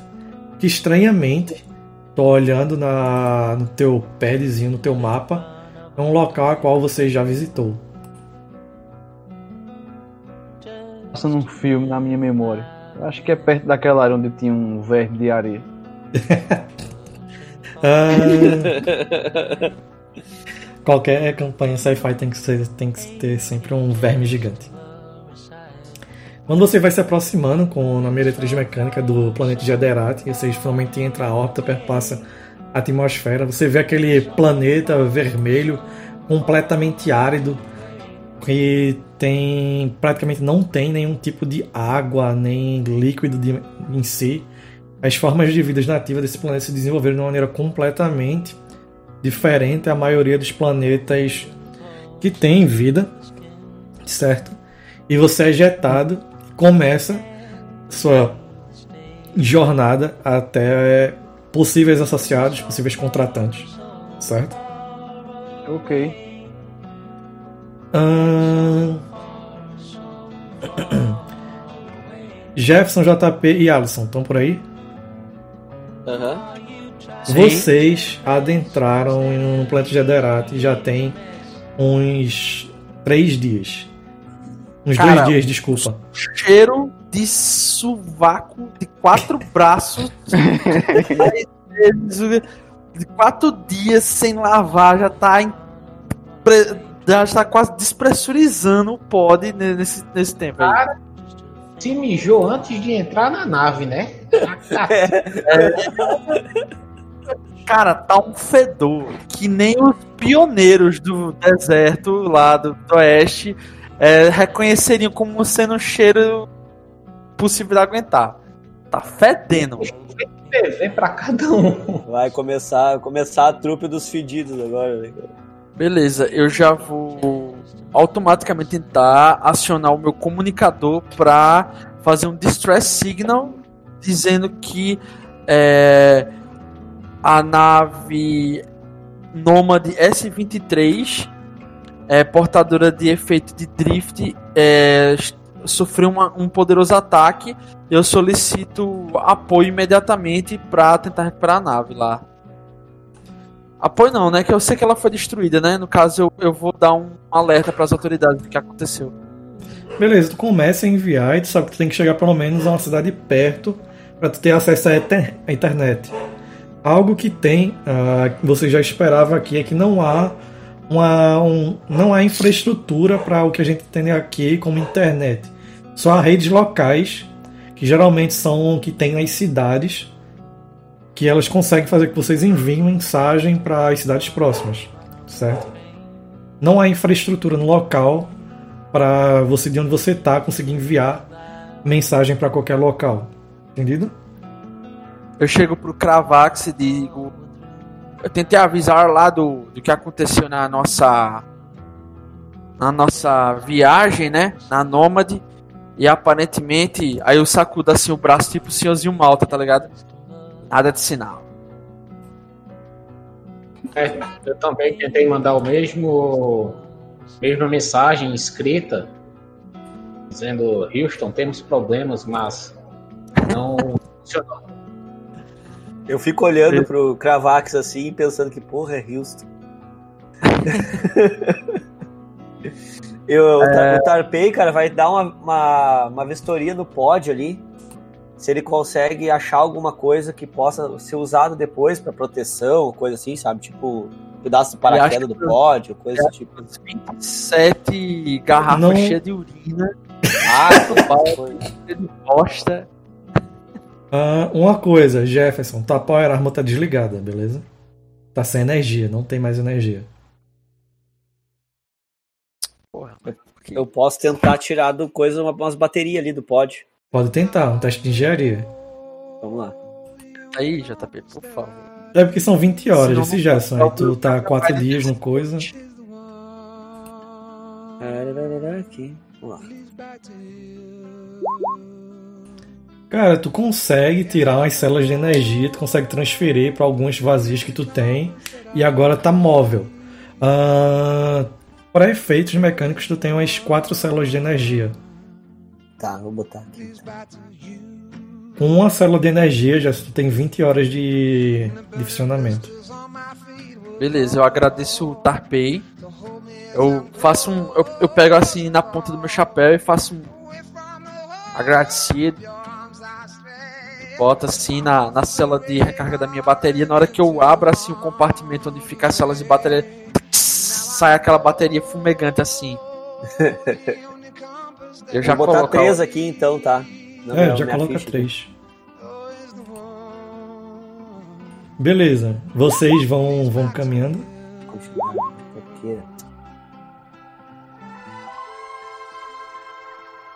Hum, Beleza, eu vou acelerar um pouquinho, certo? Tranquilo, tranquilo. Vocês vão caminhando, dado que vocês não têm rumo certo, qualquer direção é direção. Vocês começam a caminhar, caminhar. Vocês passam algumas boas horas nesse sol, nesse céu que não tem uma estrela, mas mesmo assim é igualmente escaldante. Até que vocês acham um pequeno abrigo no meio do nada, com a construção utilizando tecnologia extremamente primitiva que seriam compensados, que lembram a estrutura, é, uma estrutura feita de madeira. E vocês pelo menos ter um abrigo para passar a noite. Eu vou, eu vou procurar, cara, nesse, na volta desse abrigo aí, se eu tenho, se tem alguma, se tem algum rastro, alguma coisa aí. Você vê uma pequena panela de ferro, ah, um- uma fogueira eh, feita ao redor dessa, eh, embaixo dessa panela de ferro, uma espécie de ensopado, alguma gosma assim, que já está aí estragado, já tem um tempinho, já está com cheiro ruim. Pelo menos do lado de fora é isso que vocês veem. Ah, Ok. sim, outra coisa, não precisa nem jogar su- survival. Pelo menos alguns bons dias atrás, muitos dias atrás, é, tinham pessoas aí, dado pra você ver essa panela de ferro e tal. Aham. É, eu queria mais achar, ver se eu tinha um rastro de direção, entendeu? Essas Ah. pessoas. Tu vê, ah, teve pegadas aí, tu começa a analisar, foi 12, né, teu survival. Ah, tu vê que eles foram depois daí pra direção. Deixa eu abrir meu mapa aqui. Direção leste. Mas Aí vocês gastaram falo- um dia todo andando. Vocês já vão continuar Sim, andando sim. novamente? Não, acho que vamos, Não. vamos descansar. Né? Vamos É, descansar. descansar. Vou procurar se Pra- tem, tem alguma coisa de água nessa Pra cabana. recuperar os reserve points, né? Também tem isso. Não, não tem, não tem água. Vocês têm ainda um pouco de urina filtrada que o pod de vocês é, conseguia fazer. Sim. É, eu falo pra eles, né, que essa cabana, essa, esse local foi, foi ocupado há poucos dias atrás e deve, e eles, pelo que eu vi nas pegadas aqui, eles tomaram o rumo leste aqui dessa cabana. Podemos de repente encontrar algum povoado por esse lado. Ou Krink. Pois então que seja. Aí vamos puxar um ronquinho aqui, amassar a palha, porque o negócio tá brabo. Quatro dias cheirando futum de sovaco. Vamos dar um. dar uma paradinha, né? Aí eu tiro meu, tiro meu chapéu, tiro minha. minha, minha- meu, meu sobretudo de couro, de couro não, de sobretudo assim, tipo, surrado, deito ele no chão, me põe assim, deitado, tá ligado? De papo pra cima, com os dedos cruzados em, em cima da peito, e o piolho ele vai até o meu peito assim e deita no meu peito. Massa, que nem um gato, né? É, vou esperar. Respeita meu irmão, pô. E será que eu consigo ligar o Nido pra deixar ele guarda? Ligar o quê? Pra tirar um, o, o Needle? Ele tá completamente apagado. Você vê que quando eu chego assim que você coloca a, a célula de energia na minha armadura, eu só faço um saco de unido assim no canto, assim, psh, que nem uma tralha, um saco. Que nem o R2, que nem o C3PO, né, cara? Desmontado nas costas E do. o gerador, pô. Imagina se ele tivesse visto os bichos. Ele teria dito, é, não, não acredito nisso não, por quê? Porque a treta mesmo é com o gerador possuído. Foi ele que destruiu a nave. Ai, ai, o gerador possuído é ótimo, né? Beleza. Bora que Cara, eu quero eu vou- fazer mais. Ele já tá. Já. Não, beleza, beleza. Passa-se o- a noite, vocês descansam aí. Acho que não tem muita coisa. Acho que só Gerson perdeu, levou dano, né? Não, não levei dano não. Levou 7 de dano quando tu fosse jogado contra a parede, mas ficou na armadura. Foi? Não, mas não precisa botar Ai. não, não nota não, precisa não. Vocês se recuperam e vocês veem na manhã seguinte uma grande nuvem de fumaça, de fumaça não, de poeira. É, um misto de poeira e fumaça se aproximando a uma velocidade gigantesca de vocês. E um enerciclo, né? Não é aquele. Nada aqui, mané, Enerciclo, deixa eu ver aqui. Eu tenho a imagem perfeita. Não, mas o não enerciclo é o É um transporte. É, tipo, Sandcrawler, né, cara? É, a- é a motinha mais simples, tá ligado? Eu sei. Dil, qual o nome do teu veículo? que massa. É. O Fusca louco. Trono de Ferro. Beleza. Vocês veem esse veículo completamente cheio de remendos, que não deveria nem estar funcionando. é, atrás dele uma grande quantidade de poeira da, da, do próprio solo, bem como uma fumaça escura. Vocês escutam de longe o barulho do motor, quase como se tivessem jogado uma chave de fenda dentro de, um, de uma máquina de lavar. E vocês veem que esse veículo está indo especificamente na direção de vocês. Aí eu recebo a notificação lá do meu encontro com LX. Estranhamente aparece a, a mensagem lá de que o vende, é vendedor, né? É, o vendedor se aproxima. Sua entrega saiu da unidade de, de transporte. Aí eu, ah, meu código aqui do, do rastreio da encomenda tá dizendo que o meu rifle tá, tá já chegando aqui nesse endereço. Depois de alguns minutos. volta a me vestir.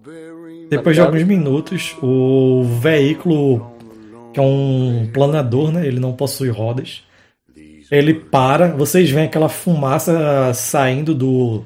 que vocês acham que é o motor do veículo, descendo dele um grande Vesk portando inúmera, uma armadura pesada. Quando vocês quatro, cinco, na, seis na verdade, mais o Needle se entreolham. Estranhamente, essa não é a primeira vez que. Quem é que já que tem a ligação com o personagem de Dio? É o Cravax, eu acho. Que é o Alisson. Cravax, estranhamente, essa não é a primeira vez. Não. É não? Eu não sei, eu não me lembro mais. Não, é Dio tem comigo, eu tenho com o Jefferson. Exato. Peraí, beleza. Uh, então, beleza. Cravax. Tarpei. Tarpei que conhece ele. Pronto, tanto Cravax quanto Tarpei, quando vocês olham o Vesk, uhum. vocês já viram ele. Dio, a tua ligação é com Cravax, né? Isso. Dio, onde foi que tu conhecesse? Qual foi a situação que tu já tinha encontrado o Cravax antes? Esse Lachunta. Como ele é um caçador de recompensa, eu pedi pra ele arrumar umas peças para mim pra vadia mecânica. Não, vocês conseguiram essa nave nesse sistema. Você não conhece Oi? ele desse sistema. Ah, então beleza. Eu pedi pra ele arrumar umas armas para mim. Num sistema anterior, quando eu precisava dar cabo de algumas pessoas. E não poderia ser com o meu do hoje, porque senão ia dar na cara que tinha sido um Vest, que ia levantar alguns suspeitos. Então eu pedi para ele arrumar umas armas de outras raças para que ficassem coberto meio as coisas. Uh, ah, JP, qual é a tua ligação com o personagem de Dio, o Balarash? Eu acho que ele pode. Ele pode ter me perseguido de repente alguma, algum, alguma vez por mando da. De uma da, da, daqueles gangsters lá que, que tá na minha história, pode ser da mulher ali. Mas será? Não sei se cabe ou não. Pode ser, pode ser. Quando você olha assim. E outra coisa, outra coincidência, como quase como é algo quase exclusivo de uma campanha de RPG, o pedido que foi enviado há quase um mês atrás, um, quase mês não, quase 20 dias atrás, de uma compra de um rifle, o ID do cara, o ícone do cara aponta diretamente para esse local. Eu vou até ele, tiro meu chapéu, ofereço minha mão, tipo como aqueles. Aquela galera, os, os fazendeiros de. Normalmente fazem assim, tá ligado? Tira o chapéu, aperta a mão forte assim. Eu vou apertar a mão do Balarache. Ele vai perceber automaticamente a inegável semelhança familiar. Tá ligado? Aí eu. Prazer, meu nome é Jack Bugsmith. O senhor, por acaso, teria minha encomenda? Eu olho pra ele curioso. Quem diria que em meio a essa vastidão desse deserto eu iria encontrar outro Bugsmith? Outro Bugsmith? Sim, eu sou amigo do Walter Bugsmith. Ué, mas é meu irmão mais velho. A gente chama ele de Altim, lá de onde a gente vem. E eu tá acho que que isso é seu. Bem, ele não está aqui neste momento, mas em breve ele voltará. E eu, Eu acho que isso lhe pertence. Aí eu entrego o rifle a ele. Eita porra, agora sim. Pega aquele rifle bacana, bonito assim, carrego ele, vejo que ele tem uma modificação instalada para o bipod, né? Para absorção de impacto assim, poder estabilizar a arma. Aí eu digo a transferência do Scratch ah, ali passar pela Badacorp, né? Aí eu já só faço coloco ele nas costas assim, tá ligado? Estilo Mandaloriano aquele que ele tem. Aquele que desintegra Jawas. É. Que, que, que mal lhe pergunto, se eu não teria um golinho d'água, um pouquinho de açúcar, que é melhor que água ainda por cima, pra hidratar o corpo. Bem, bem, bem. É, vejo que temos figuras conhecidas aqui, não é, senhor Cravax? E. Tá, bem, eu acho. Acho que eu já fiz algumas perseguições a você. Mas, bem, senhores, já que estamos num deserto e vocês chegaram agora há pouco, eu creio, porque até pouco tempo eu não tinha visto vocês por aqui. Eu tenho uma proposta para fazer a vocês. Aqui eu conheço tudo, sei como a cidade funciona. E está meio louco ultimamente. Eu vou precisar de uma pequena ajuda e eu posso ajudar vocês. Onde vocês me ajudam, eu ajudo vocês, todo mundo sai ganhando. E o que me dizem? É, senhor, senhor Balarash, é, o meu irmão aqui, Piolho, tá perguntando quanto é que o senhor paga. Bem, eu posso levar você para um salão onde vendem geleia. Uma geleia melequenta lá que vocês gostam. Seu irmão vivia comendo aqui. Ó, o senhor diz isso porque nunca provou. Isso é melhor que um queijinho branquinho, um café. Mas enfim, é. Tito minha liberdade aqui de dar uma consultada no sistema aqui de caçador de recompensa, né? E aparentemente a minha contratante, a Badar, ela tá oferecendo. Lucas? A Badar. Ah, tem- teu sistema de caçador de recompensa não está funcionando que tu ainda não se conectasse à rede de, de alguma cidade para tu poder pe- puxar isso. Mas Dio, tu te foi entregue pelo Walter um holodisco com algumas, algumas recompensas aí. Dentre eles, a, aquelas que eu te falei. Hum. Entendo. Vai Aí, mostrar Gil, vai mostrar esse holodisco ou não vai? Eu mostro. Bota o disco pra fora pra nós ver aí. Tu vai passando assim, tem, tem um bocado de pessoas que estão de sapiens, né? De que estão sendo. que tem uma recompensa. Quando tu vai passando até chegar naqueles que tu queres mostrar pra eles. Ah, é, Jefferson, uma figura te chama a atenção. Tu pede pra ele parar um pouco. Parou, parou, parou, parou, parou, parou. Vamos agora para os com- Para, para, para. Ah, acabei de fazer a referência aí no lugar de, de Alice. Para, para, para, para, para, para, para. Fala assim, É, essa referência foi pior que as minhas, parabéns. Quando tu para, tu vê que é uma figura um tanto quanto conhecida sua. Não diria que você que é amigável, mas é a figura de um Dirin, Dirinde. Não sei como é que pronuncia essa porra dessa raça. De um Dirinde. Aparece apenas o torso mais ou menos dele.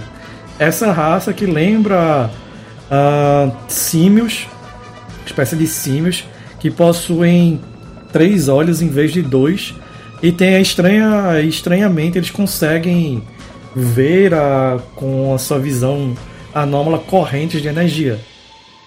É esse mesmo Dirinde que há tempos atrás furtou de você trapaceando logicamente no carteado a sua única e bela espaçonave um tempo atrás o Qual maldito nome Jake ou, ou a alcunha dele que tu disse que eu vi Jake. isso aí? Spider Monkey. Deixa eu filhar, poxa. Ah, também se Que chama. engraçado. Não, o teu é Jack, o dele é Jake. Ah, que criatividade. Foi o gerador de nomes aleatórios, desculpa. É, é, ele tem alguma alcunha, alguma apelido? Spider Monkey, Spider-Man, ok. macacaranha.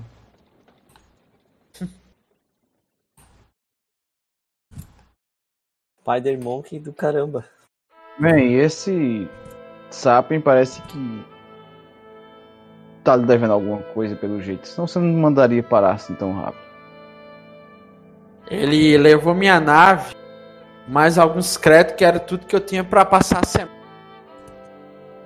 O Eu couro conheço esse dele sentimento. É, o couro dele deve dar uma certa satisfação de pegar e levar até a justiça. Pois eu digo ao senhor, quero esse disco e vou lhe acompanhar na sua empreitada. Pois se tem um lugar que precisa de o pi e o pouco, vai aparecer por lá. Aí eu pegar as minhas pistolas assim que se chamam pi e pouco.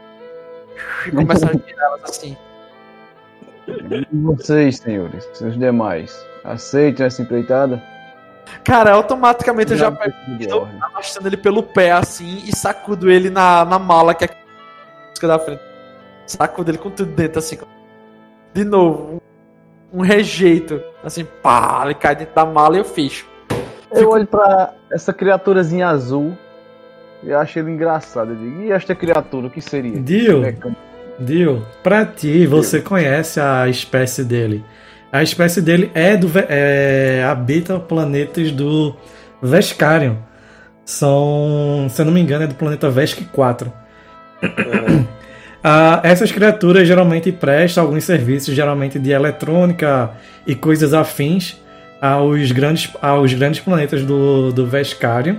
Sem falar que vocês não conseguem compreender, vocês quanto Vesk, não conseguem compreender porque eles são ah, extremamente caóticos, anárquicos, tanto que eles não possuem líderes, é, líderes em seus países nem nada do gênero. Quando eles precisam de um problema, geralmente eles colocam a pessoa, pessoa com capacidade para resolver esse problema, seja um problema político ou o que é que seja, e assim que esse problema é resolvido, simplesmente essa pessoa, por livre vontade, sai do, do cargo. Isso é algo que vocês não conseguem compreender. Quando eles não têm É essa necessidade, eles galera praticamente da não raça possuem. de Boano, é? Hã? Só essa a raça de Boano.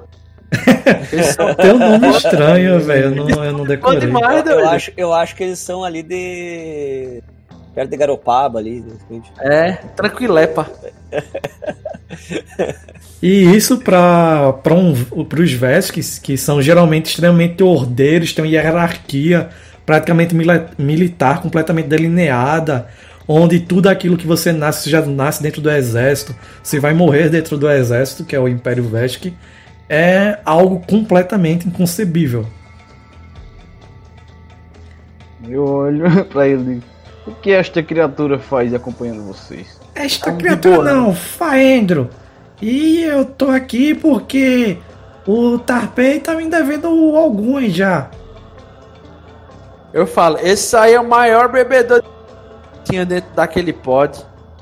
Eu. Eu, eu olho pro, pro Faendro assim, né?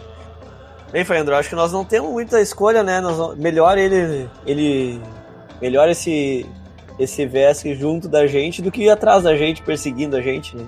Bem, eu garanto a vocês que conseguirão sobreviver com a minha ajuda. E talvez consigamos até lucrar algum. E você, Faendro, Laendro, sei lá como é o seu nome. Eu convoco a Faendro. trabalhar para mim em nome do Império Vesco.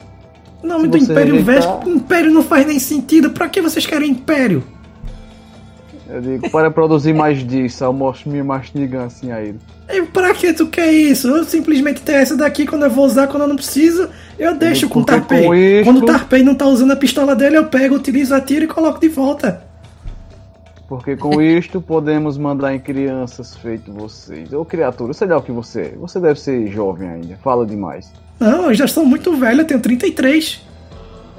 Pois bem, senhor velho, você irá nos ajudar. tem- Eu sou a única pessoa que tem 16 anos na party. É porque o teu boneco é. A tua raça é bem, bem jovem. Tipo, é Claude. É com 5 anos é o equivalente a 18 anos. tá ligado? A Aí- menos que você queira morrer no deserto. Porra, Tarpei. Caralho, velho. Só me mete em roubada.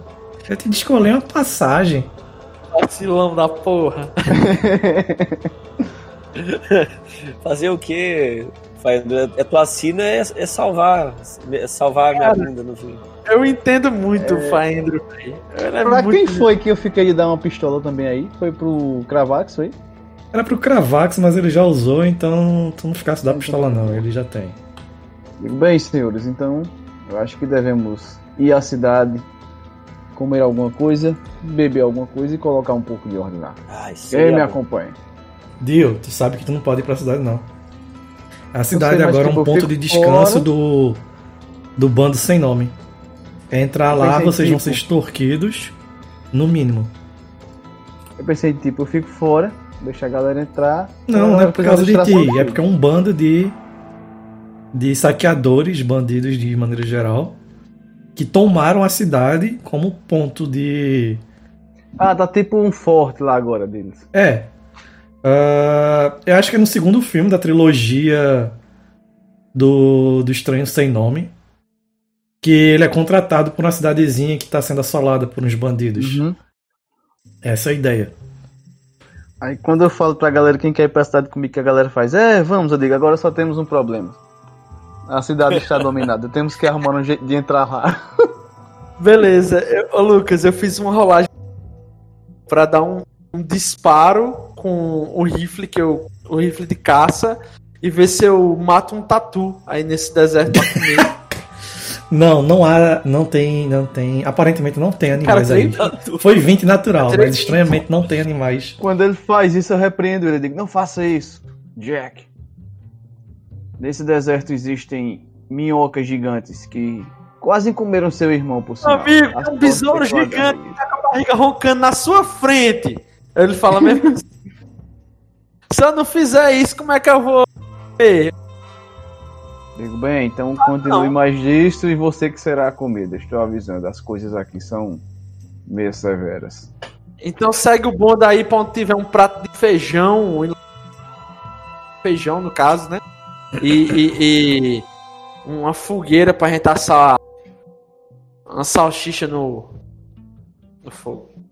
Balarash, tu sabe que, pelo menos pelo que o Essar falou, a parte que vocês podem conseguir um acampamento, alguma coisa assim mais simples, e pelo menos a recompensa mais fácil, pelo que vocês podem notar, pelo preço dela ser mais baixa, é vocês irem atrás da questão dos dos grevistas, dos mineradores sindicalizados.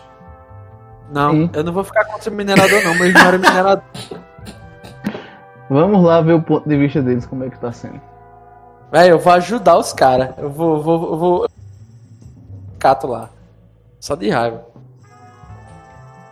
A gente pode proteger eles, eles terão que pagar para ser protegidos. É porque o Walter, ele era um Eu mineiro. concordo com a sua, com a sua, com a sua linha de pensamento. É, o, o, o, o Walter era mineiro, meu irmão, tá ligado? Que é o meu outro personagem, no caso. Ah, eu não vou me voltar contra os mineiros, né, velho? Bem, Mas eu o acho pro- que... é, vocês só precisam resolver a situação, vocês não necessariamente precisam matar a galera. Ah, beleza. Então, é pra lá que nós vai. Buraco na terra, cheio de gente insatisfeita. Então vamos lá. Acho que conseguiremos algumas provisões mais fáceis lá. E quando, quando vocês entram num veículo pra partir de dia, faz um teste de inteligência. Eu olho logo pra Faendra Não, e digo, não, ei, criatura em azul, não mexa em nada. Eu não quero que A nada gente fique não entra no veículo, a gente entra no trono de ferro. É, no trono de ferro. Repreendo a criaturas em azul pra que ele não mexa em nada. Parece um ferro de passar Black and Decker. Exatamente. E fica o braço e a perna do Needle balançando da, da mala que. Vocês abrem a mala e jogam o cara dentro e fecha a porta, a mala. E tá o braço e a perna dele de fora assim que vão. O vento, tá ligado? Da velocidade. do- Vai, vai o braço e a perna. Assim. Cara, o, o Needle quando vier jogar, coitado, cara.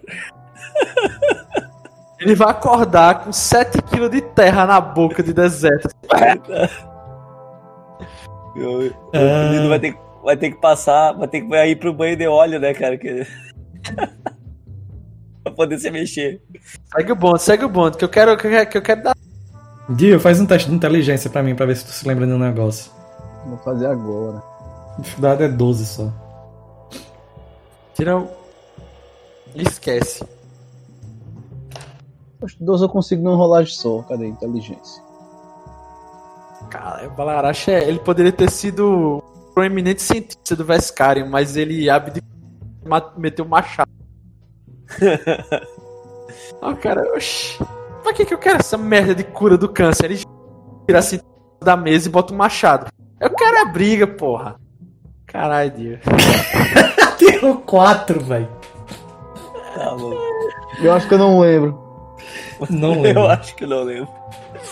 Caramba, Dio, tua mão tá meio podre, doido. É, é isso, de segue o iniciação bonde. que eu não fiz.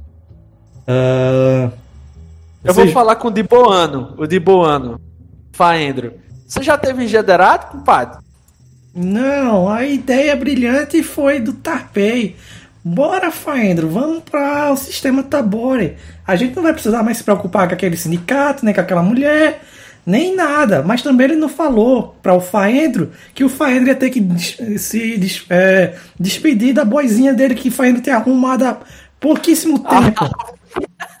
Rafle gigante, aspa.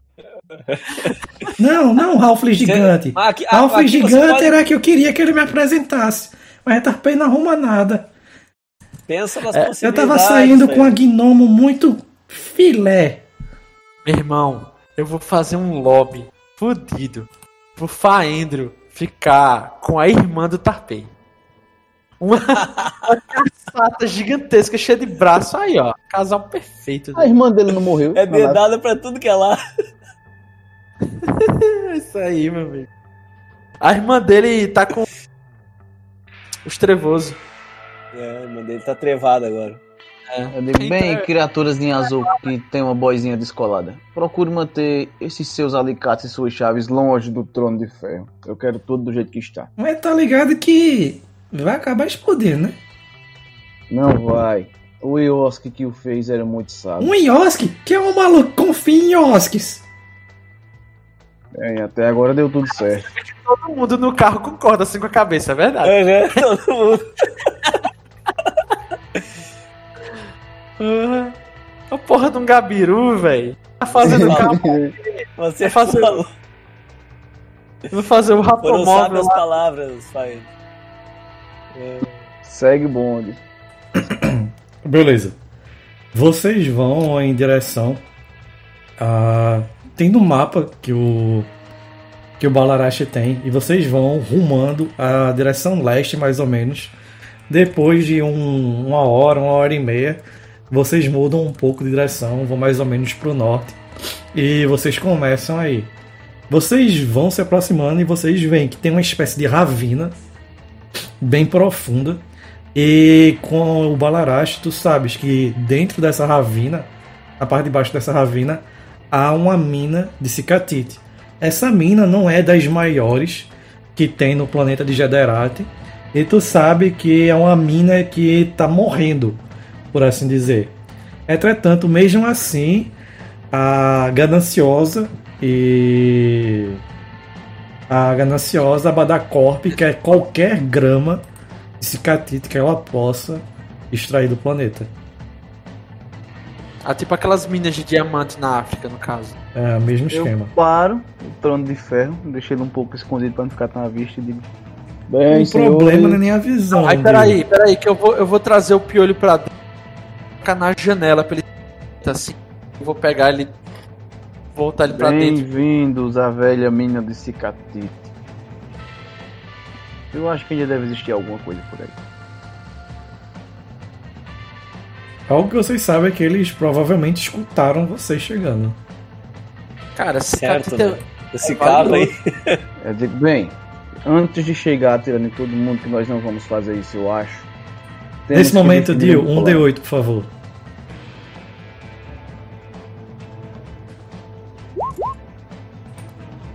Cinco, deixa eu ver qual é a tua tendência. Acho que é neutro.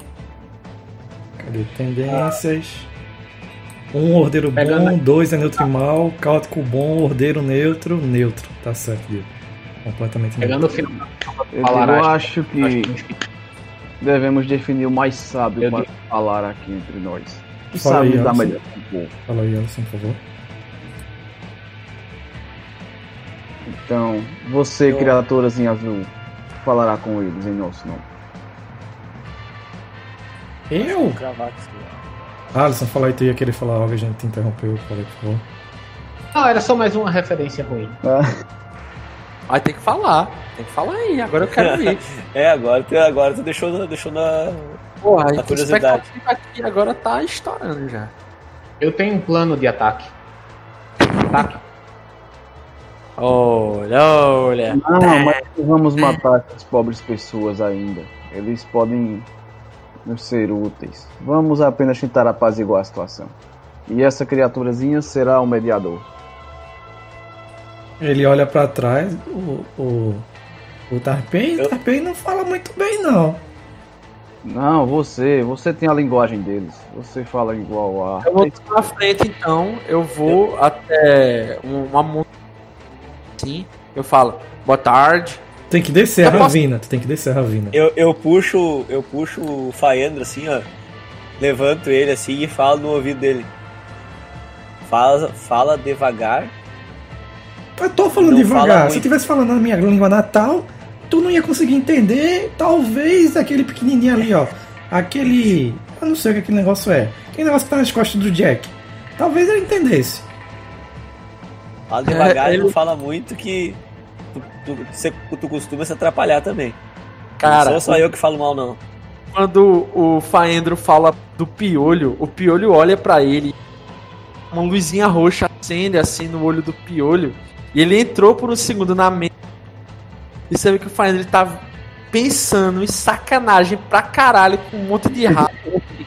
É anão. É a porra toda assim, tá ligado? Bacanal, bacanal do, das baixinhos. Aí o piolho apaga o olho dele na hora assim, ele. Ixi. Ele só manda isso assim na. na... Beleza, eu desço a ravina, Lucas. Tiro o chapéu. Me dirijo ao pessoal assim humildemente. Ele, boa Ó, tarde. Beleza, ó, vê só. Pra descer a Onde posso tem aquelas um escadas. cafezinho quentinho, ou talvez algo mais forte pra amansar uma goela cansada. Beleza, tu vai descendo antes de tu falar isso rapidão. Vai descendo, tem aquelas escadas feitas de estruturas metálicas que ela é grudada à, à ravina em si. Ela é grudada nesse paredão, vocês vão descendo. Todos vocês vão descendo, só pra saber. Eu vou descer do lado dele. Vamos, vamos, vamos. Vocês vão descendo. Não dá pra tu descer do lado dele porque é bem estreito, estreito. passa mais ou menos um de cada lado, pode ir atrás. Então Vocês vão descendo alguns bons metros até que vocês chegam à parte mais baixa. Quando vocês chegam na parte mais baixa, vocês veem que tem a, a tem alguns trabalhadores utilizando aquelas serras hidráulicas para para perfurar a rocha, alguns utilizando picaretas monofilamentares. Eles entreolham assim para vocês. Vocês veem que mais alguns metros para trás tem uma tem uma mina, a entrada de uma mina que deve descer mais Qual- qual alguns minério, bons quilômetros. Minério? Anotar aqui. Cicatite, Cicatite. deixa eu ver como se escreve. Eles olham assim pra vocês, se entreolham. Vocês veem que é o.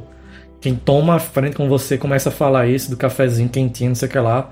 É um elfo bem esguio, magro, utilizando uma calça de, de vaqueiro, um tanto quanto surrada, um, uma camisa e um colete. Ele ia te responder alguma coisa, e, entretanto, ele bate o olho no Balarash. Balarash, você conhece esse elfo? Quem é esse? É o mesmo elfo que conseguiu entrar no mesmo pod que você quase um mês atrás. Mesmo elfo que vocês fizeram de praticamente escravo quando ele- vocês carregaram ele pelo deserto. o mesmo elfo que, junto com o anão, no, no último momento conseguiram fugir de vocês e entrar numa nave jurando vingança. O mesmo elfo que vocês não se deram nem ao trabalho de perguntar o nome dele, apenas utilizá-lo como propriedade.